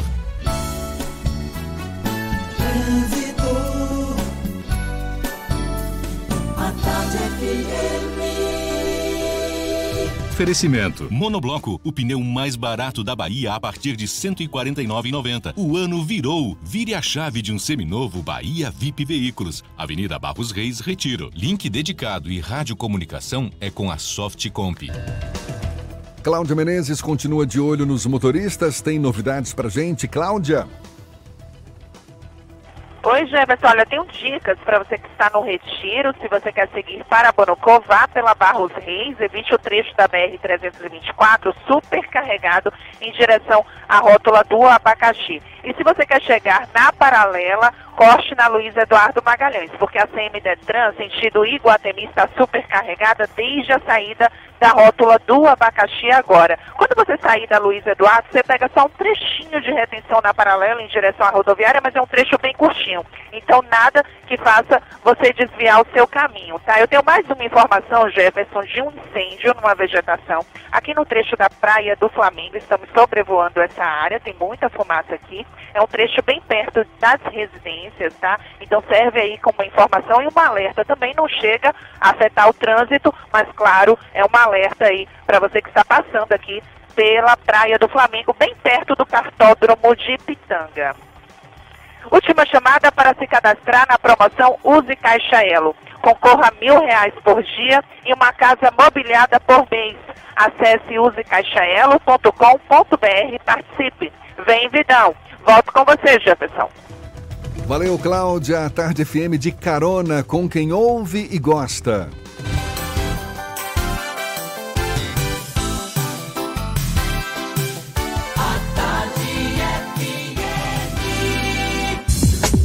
Voltamos a apresentar Isso é Bahia. Um papo claro e objetivo sobre os acontecimentos mais importantes do dia. Agora são 8h27, a gente já falou na edição de hoje do Isso é Bahia. O vice-prefeito Bruno Reis foi lançado ontem pré-candidato à sucessão de ACM Neto na Prefeitura de Salvador. Ele, como pré-candidato também do DEM, o mesmo partido de ACM Neto. E Bruno prometeu ampliar a bancada de vereadores do PSDB para conquistar apoio do partido. A gente lembra, os tucanos ventilaram uma candidatura própria à Prefeitura de Salvador com o receio de terem diminuída a bancada de vereadores na Câmara Municipal de Salvador. A gente fala mais sobre esse assunto agora com o deputado estadual Paulo Câmara, que é do PSDB, está na ponta da linha. Bom dia, deputado. Bom dia, Jefferson. Bom dia, Fernando. Bom dia, amigo ouvinte da Rádio Tarde FM. Primeiro, um feliz ano novo a todos vocês. Um prazer grande estar falando com você, amigo. Tá, muito obrigado, prazer todo nosso. Essa promessa de Bruno Reis de ampliar a bancada de vereadores do PSDB para conquistar o apoio do partido foi condição para, de fato, ter o apoio do PSDB nessa pretensão de Bruno de chegar ao Palácio Tomé de Souza, em Salvador? Jeff, primeiro não era esse o meu entendimento, né? Eu sempre defendi, venho defendendo há muito tempo, acho que o PSDB deveria e tem que ter candidatura própria numa das principais capitais do país, que é Salvador. Principalmente pelos quadros que apresenta. Eu fui vereador de quatro mandatos, presidente da Câmara, sou deputado estadual, tem um deputado da Rios, mais votado de Salvador, quase 40 mil votos, deputado Marcelo Moraes, o próprio Tiago Corrêa. Então o partido não pode se furtar de não apresentar candidato. Eu sempre defendi essa técnica. E esse ano mais do que isso, porque é questão de sobrevivência partidária. Aquele partido que não mantiver, que não tiver uma candidatura própria, eu, no meu entendimento, né, sempre disse que diminuiria as bancadas legislativas, né, que é uma eleição diferente, não vai poder fazer coligação na proporcional. Então, lembro de defender essa tecla, quando recentemente a executiva, através do presidente Adolfo, conversou comigo, depois conversou com os outros deputados, né, o PSDB local não conseguiu reunir nem aglutinar parceiros para esse projeto, que eu entendia que se poderia, mesmo que não fosse vitorioso, né, mas não se furtar, apresentar um candidato à cidade, somente com bons quadros que nós temos. E ao longo desse final de semana foi conversado com o deputado Davi Rios, né, depois o deputado Marcel Moraes e por último comigo, pedindo para que nós apoiássemos o prefeito ACM Neto nessa candidatura do vice-prefeito Bruno Reis, já que nós somos parceiros desde 2012. E o que é que eu defendi? Eu digo, bom, e como é que fica o partido PSDB? Né? Já que, não havendo candidatura, na minha leitura, vai sair de três para um vereador. Então esse foi o compromisso comigo no sábado à noite, às sete horas da noite, com o vice-prefeito Bruno Reis, hoje candidato a prefeito, e o presidente Adolfo Viana, do comprometimento dele de fortalecer o partido na sua base, com candidatos, né, para que a gente o senhor espera uh, quantos, quantos vereadores do PSDB a partir dessa, desse apoio de Bruno Reis no sentido de fortalecer o partido na Câmara Municipal? Primeiro você tem que fortalecer o partido municipal, né, com candidaturas. É, hoje nós temos três vereadores lá, que é o vereador César Leite, que está aí de malas prontas, eu ouvi dizer que sai, não sai, mas ainda está conversando. Nós temos o vereador Sérgio Nogueira o vereador Atanásio. E o vereador Tiago Corrêa, que é vereador de Salvador, e que vai disputar uma reeleição. Então nós temos quatro vereadores. O que eu pedi ao candidato Bruno Reis é que nós mantivéssemos o mínimo de vereadores né, eleitos nessa eleição de 2020. Então, meu compromisso com ele de retirar minha candidatura para dizer, olha, eu preciso que você mantenha o mesmo candidato. Isso só vai manter fortalecendo o partido, ou trazendo vereadores, ou trazendo candidatos, estruturando o PSDB municipal para que a gente possa sair com a chapa fortalecida e assim lograr êxito de ter quatro a cinco vereadores na Câmara Municipal para o próximo biênio. Essa questão. Bom dia, deputado. Essa questão da, do fortalecimento do PSDB aqui na capital baiana passa também pela discussão sobre o controle do diretório municipal, que é hoje é, dirigido por uma ilustre desconhecida do processo político, pelo menos do eleitor regular, que foi uma indicação do ex-deputado federal João Gualberto. É, como internamente essa questão está sendo discutida dentro do PSDB, dentro do Ninho Tucano? É, você falou a mais pura realidade. É, o PSDB às vezes é tratado de maneira cartorial. Eu entendo o partido, o partido amplo de discussão, mas às vezes as pessoas acham que o partido é uma propriedade que você bota debaixo do braço e coloca pessoas, como você colocou, sem nenhuma expressão. Né? Nada contra a pessoa que está lá. Mas era uma secretária que estava lá, atendendo um telefone, prestando um serviço administrativo. Se você falar o que é Baixa do Soronha, Caxundé, é, é, Bairro da Paz, vai ter dificuldade até de andar na cidade. Então não pode dar uma condição uma candidatura municipal sob essa liderança. Então sempre bati nessa tecla. E você só vai fortalecer o partido, não vai ser através dela não, nem através da executiva municipal, porque não tem condição nenhuma. Agora cabe o papel da liderança do candidato Bruno Reis de convencer a ter pré-candidatos pelo PSDB.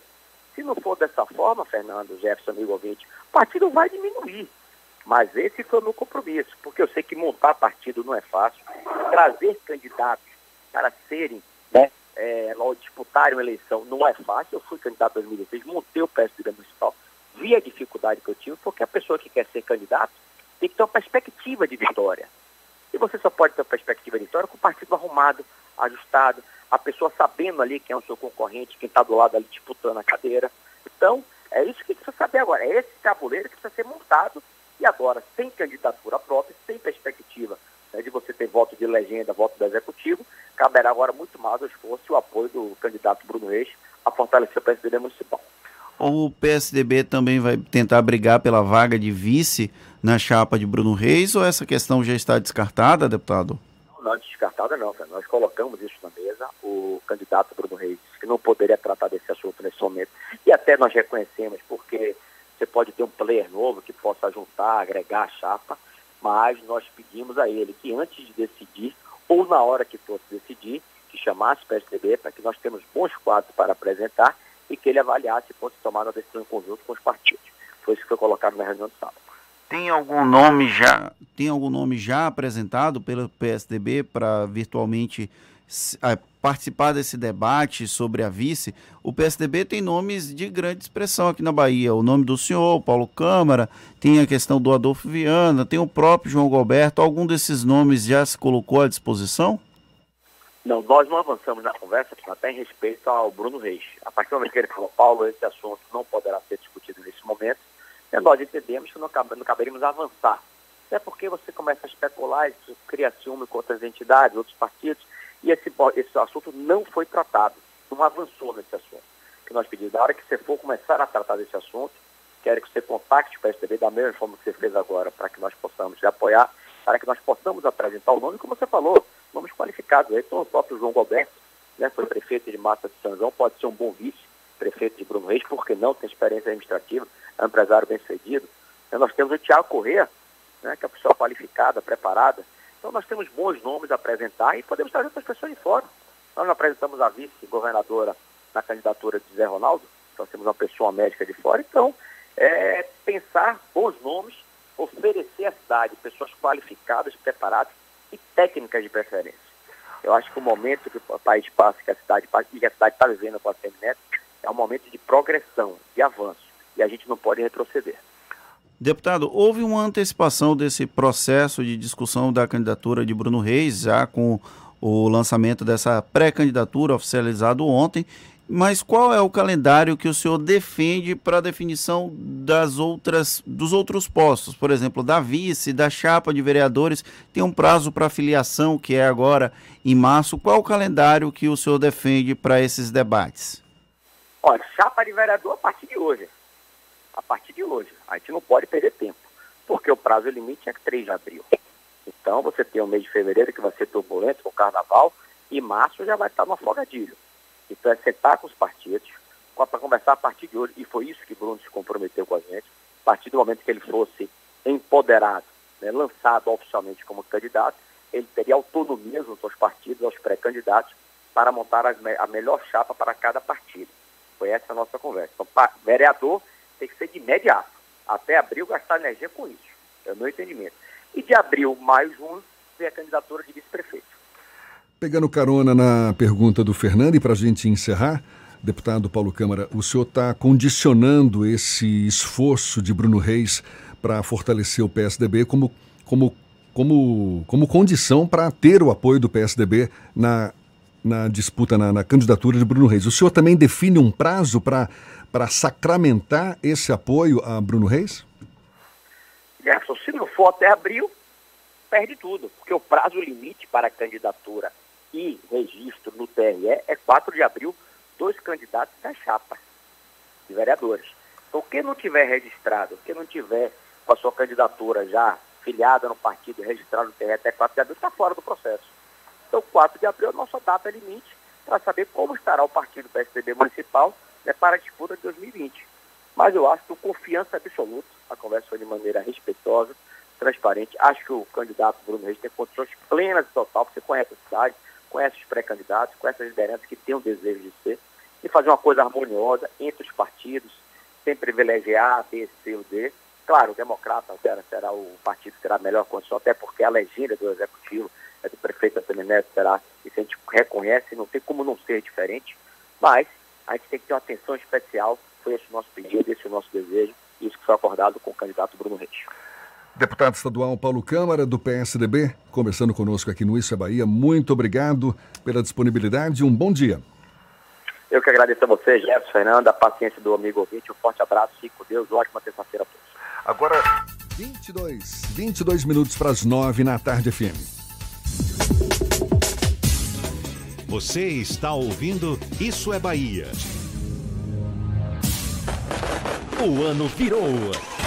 Chegou a hora de você virar a chave de um seminovo Bahia VIP. Descontos de até 5 mil, um ano de garantia ou transferência grátis. Bahia VIP Veículos, Avenida Barros Reis, Retiro. Consulte condições no trânsito, a vida vem primeiro. Exposição Hiperrealismo no Brasil do artista visual Giovanni Caramelo, único escultor hiperrealista brasileiro. Uma exposição inédita que traz 10 obras que reproduzem com impressionante precisão de detalhes figuras humanas altamente expressivas.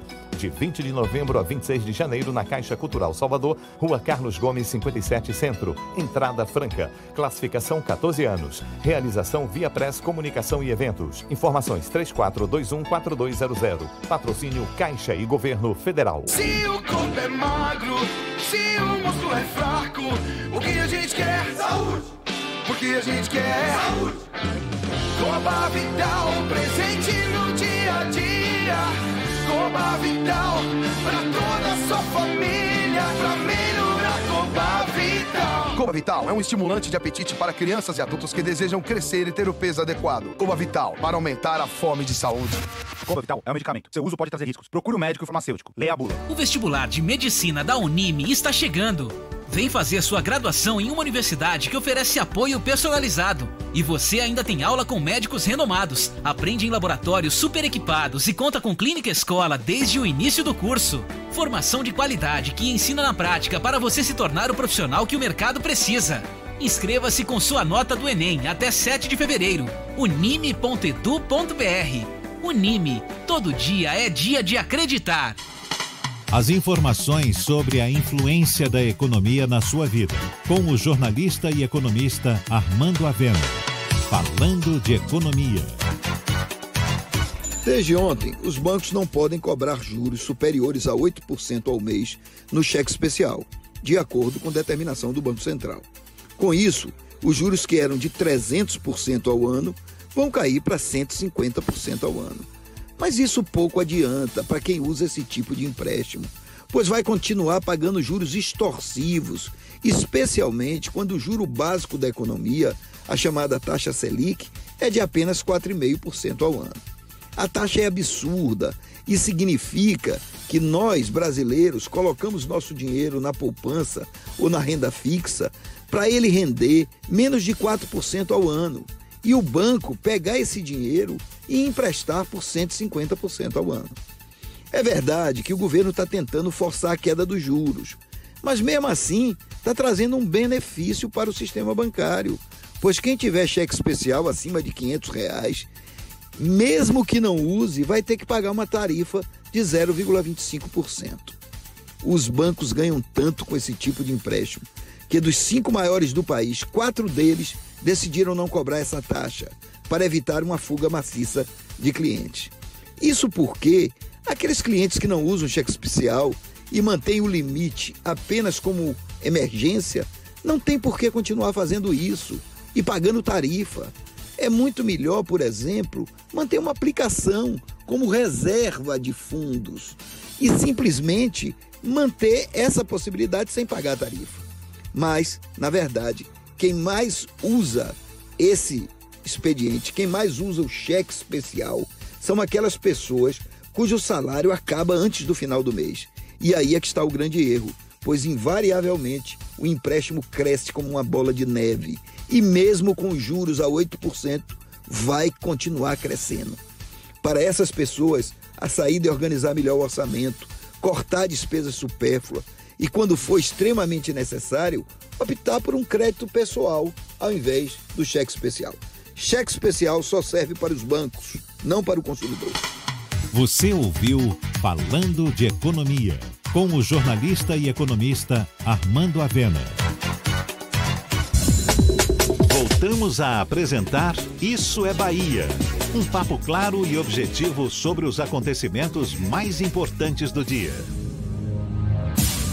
17 minutos para as 9, a gente segue juntos pela Tarde FM, agora com notícias que chegam do Portal à Tarde. Thaís Seixas, bom dia, Thaís.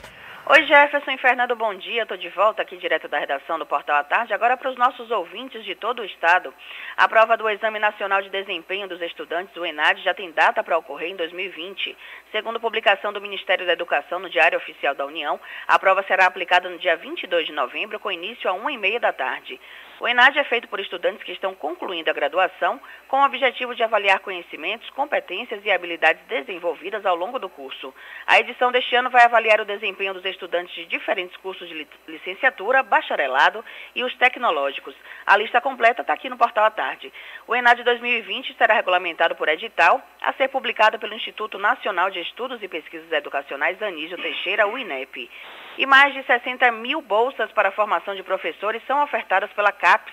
A instituição publicou dois editais com abrangência nacional, sendo um para o programa de residência pedagógica e o outro para o programa institucional de Bolsa de Iniciação à Docência. Cada um vai oferecer 30.096 bolsas para até 250 instituições de ensino superior, com duração de até um ano e meio. Do total, pelo menos 60% são voltadas para as áreas consideradas prioritárias, que são alfabetização, biologia, ciências, física, língua portuguesa, matemática e química. A seleção é feita pela própria instituição de ensino e o prazo para cadastro de projetos termina no dia 2 de março. O resultado será divulgado até 10 de abril e o início das atividades ocorre no dia 14 de abril. Eu fico por aqui. Essas e outras notícias você confere aqui no portal atardeatarde.com.br. Volto com você, Jefferson. Valeu, Thaís. Soube que Thaís, inclusive, vai descansar um pouco depois de ter ido para a melhor segunda-feira do mundo ontem à noite. Ela já pediu para você não comprometê-la, senhor Fernando. Vamos seguir adiante. Olha, uma notícia que é destaque no cenário nacional. O empresário Eduardo Fauzi, acusado de ter participado do ataque à sede da produtora de vídeo Porta dos Fundos, no Rio de Janeiro, foi expulso do PSL partido em que era filiado desde outubro de 2011. Com base em imagens de câmeras de segurança, a Polícia Civil identificou o empresário como um dos homens que jogaram coquetéis Molotov contra a sede da produtora. Nas imagens, ele aparece tirando uma fita que escondia a placa do carro usado no crime. E a Executiva Nacional do Podemos decidiu por unanimidade expulsar o deputado federal Marco Feliciano do partido. Segundo a assessoria da legenda, a punição foi justificada pela incompatibilidade política, já que Feliciano se manifestou por apoio irrestrito ao presidente da República, Jair Bolsonaro. O Podemos se diz independente do governo. Marco Feliciano, que é aquele deputado federal ex-PSC, que ficou bem famoso no passado recente, inclusive até com acusações de agressão a mulheres. Agora são 8h46, a gente dá sequência ao nosso giro pelo interior do estado. Vamos agora a Rui Barbosa, J. Sidney.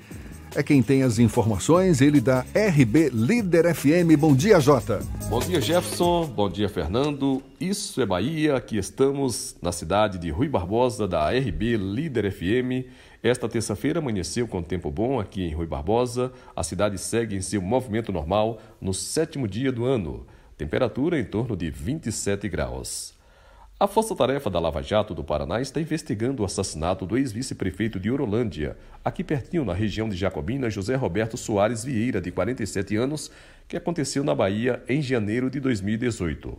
Roberto do PT, como era conhecido, foi morto com nove tiros em candeias na região metropolitana de Salvador, depois de ajudar os investigadores da operação a rastrear pagamentos de propina ao ex-gerente da Petrobras, José Antônio de Jesus, de quem foi sócio. Em depoimento em novembro de 2017, Roberto contou à Polícia Federal que se desentendeu com o seu sócio porque ele usava a empresa deles para receber pagamentos de terceiros, inclusive de subsidiárias da Petrobras, sem que os serviços fossem prestados. Informações de Rui Barbosa, da RB Líder FM, para o Isso é Bahia. 8h48 aqui na Tarde FM. Olha só, cadê a notícia que eu quero dar para você? Para você, estudante que pretende fazer curso técnico, é que as inscrições para mais de 12 mil vagas em cursos técnicos de nível médio na Bahia já estão abertas. As vagas são para os centros estaduais e territoriais de educação profissional, além de unidades compartilhadas na capital e em mais 95 municípios baianos. Os interessados devem se inscrever até o dia 16 pelo Portal da Educação, portanto, pela internet lá no Portal da Educação. Agora a gente fala de futebol, tem Copa São Paulo de Futebol Júnior, Fernando. Copinha, o Bahia conseguiu ontem o seu primeiro triunfo na disputa da Copa São Paulo de Futebol Júnior. A equipe bateu o 15 de Piracicaba por 2 a 1. Thiago e Luiz Felipe foram os responsáveis pelos gols do tricolor. O bom resultado levou a equipe aos quatro pontos, mesma quantidade do Tupi.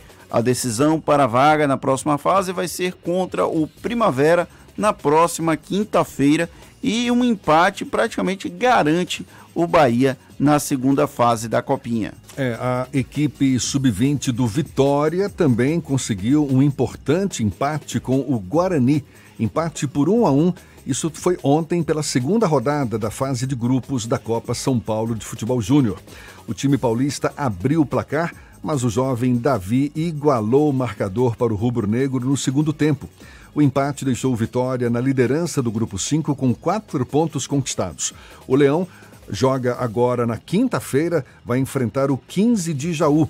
Um novo resultado positivo vai colocar o Vitória na segunda fase da competição. E o Bahia oficializou a contratação do atacante Cleison ontem e o jogador já se apresentou com o elenco para iniciar a pré-temporada na cidade tricolor. O esquadrão adquiriu 40% dos direitos econômicos do atleta por 4 milhões de reais. O contrato é válido até o final de 2022. O jogador foi o líder de assistências do Corinthians em 2019. O Bahia que se apresentou naquela belíssima cidade tricolor, o CT Evaristo de Macedo. A inauguração é no próximo dia 11, mas o repórter do Bahia Notícias, Ulisses Gama, esteve lá ontem para acompanhar o treino, a reapresentação do Bahia e disse que ficou impressionado com a qualidade do centro de treinamento do tricolor. Parabéns aos torcedores por mais essa conquista. Não é uma conquista apenas do clube, é também da torcida do tricolor baiano. Tchau, Fazendão. Agora são 8h51 e vamos a Teixeira de Freitas, já já, da Eldorado FM. É quem nos diz quais as notícias da região. Bom dia, já já. Bom dia, Jefferson. Bom dia, Fernando. Bom dia, Paulinho, o nosso rei das carrapetas. Informações do extremo sul baiano. Aqui na cidade de Teixeira de Freitas, neste último final de semana, a Polícia Civil de Teixeira de Freitas registrou o primeiro homicídio do ano de 2020. Esse fato ocorreu ali no bairro Cidade de Deus. A vítima identificada como sendo Luiz Assis Moreira, de 41 anos de idade. E segundo informações, a vítima estava em casa quando dois criminosos chegaram em uma bicicleta, bateram no portão. Quando a vítima abriu, foi surpreendido com diversos tiros e vindo a falecer no local. O outro fato aqui na nossa região, é ali na cidade de Jucuruçu, um idoso de 67 anos de idade foi atacado por uma vaca na propriedade rural do município. Né? Então, ali o caso foi registrado no povoado conhecido popularmente por Córrego do Gado Bravo, ali próximo já ao distrito de Coqueiro. Conforme informações passadas à polícia por testemunhas, a vítima, a vítima identificada por João Francisco de Oliveira foi atacado por uma vaca parida, onde foi derrubado ao chão e pisoteado. Olha, eu sou o Jajá, da Eldorado FM, a primeira dos nossos corações. Segue na programação Jefferson e Fernando. Valeu, já já. Agora 8h52, uma notícia que chega do exterior. A Austrália vai destinar mais um bilhão de euros, o equivalente a quase 5 bilhões de reais, para a recuperação de áreas afetadas pelos incêndios. Segundo o governo daquele país, os incêndios na Austrália já destruíram mais de 5 milhões e meio de hectares, o que representa o tamanho do estado de Alagoas ou a extensão do território da Noruega. 24 pessoas morreram, mais de 2 mil casas foram consumidas pelas chamas e quase 500 milhões de animais não sobreviveram. Que absurdo! Muito... 500 milhões de animais? Sim, meio bilhão de animais. Muito triste a situação lá da Austrália.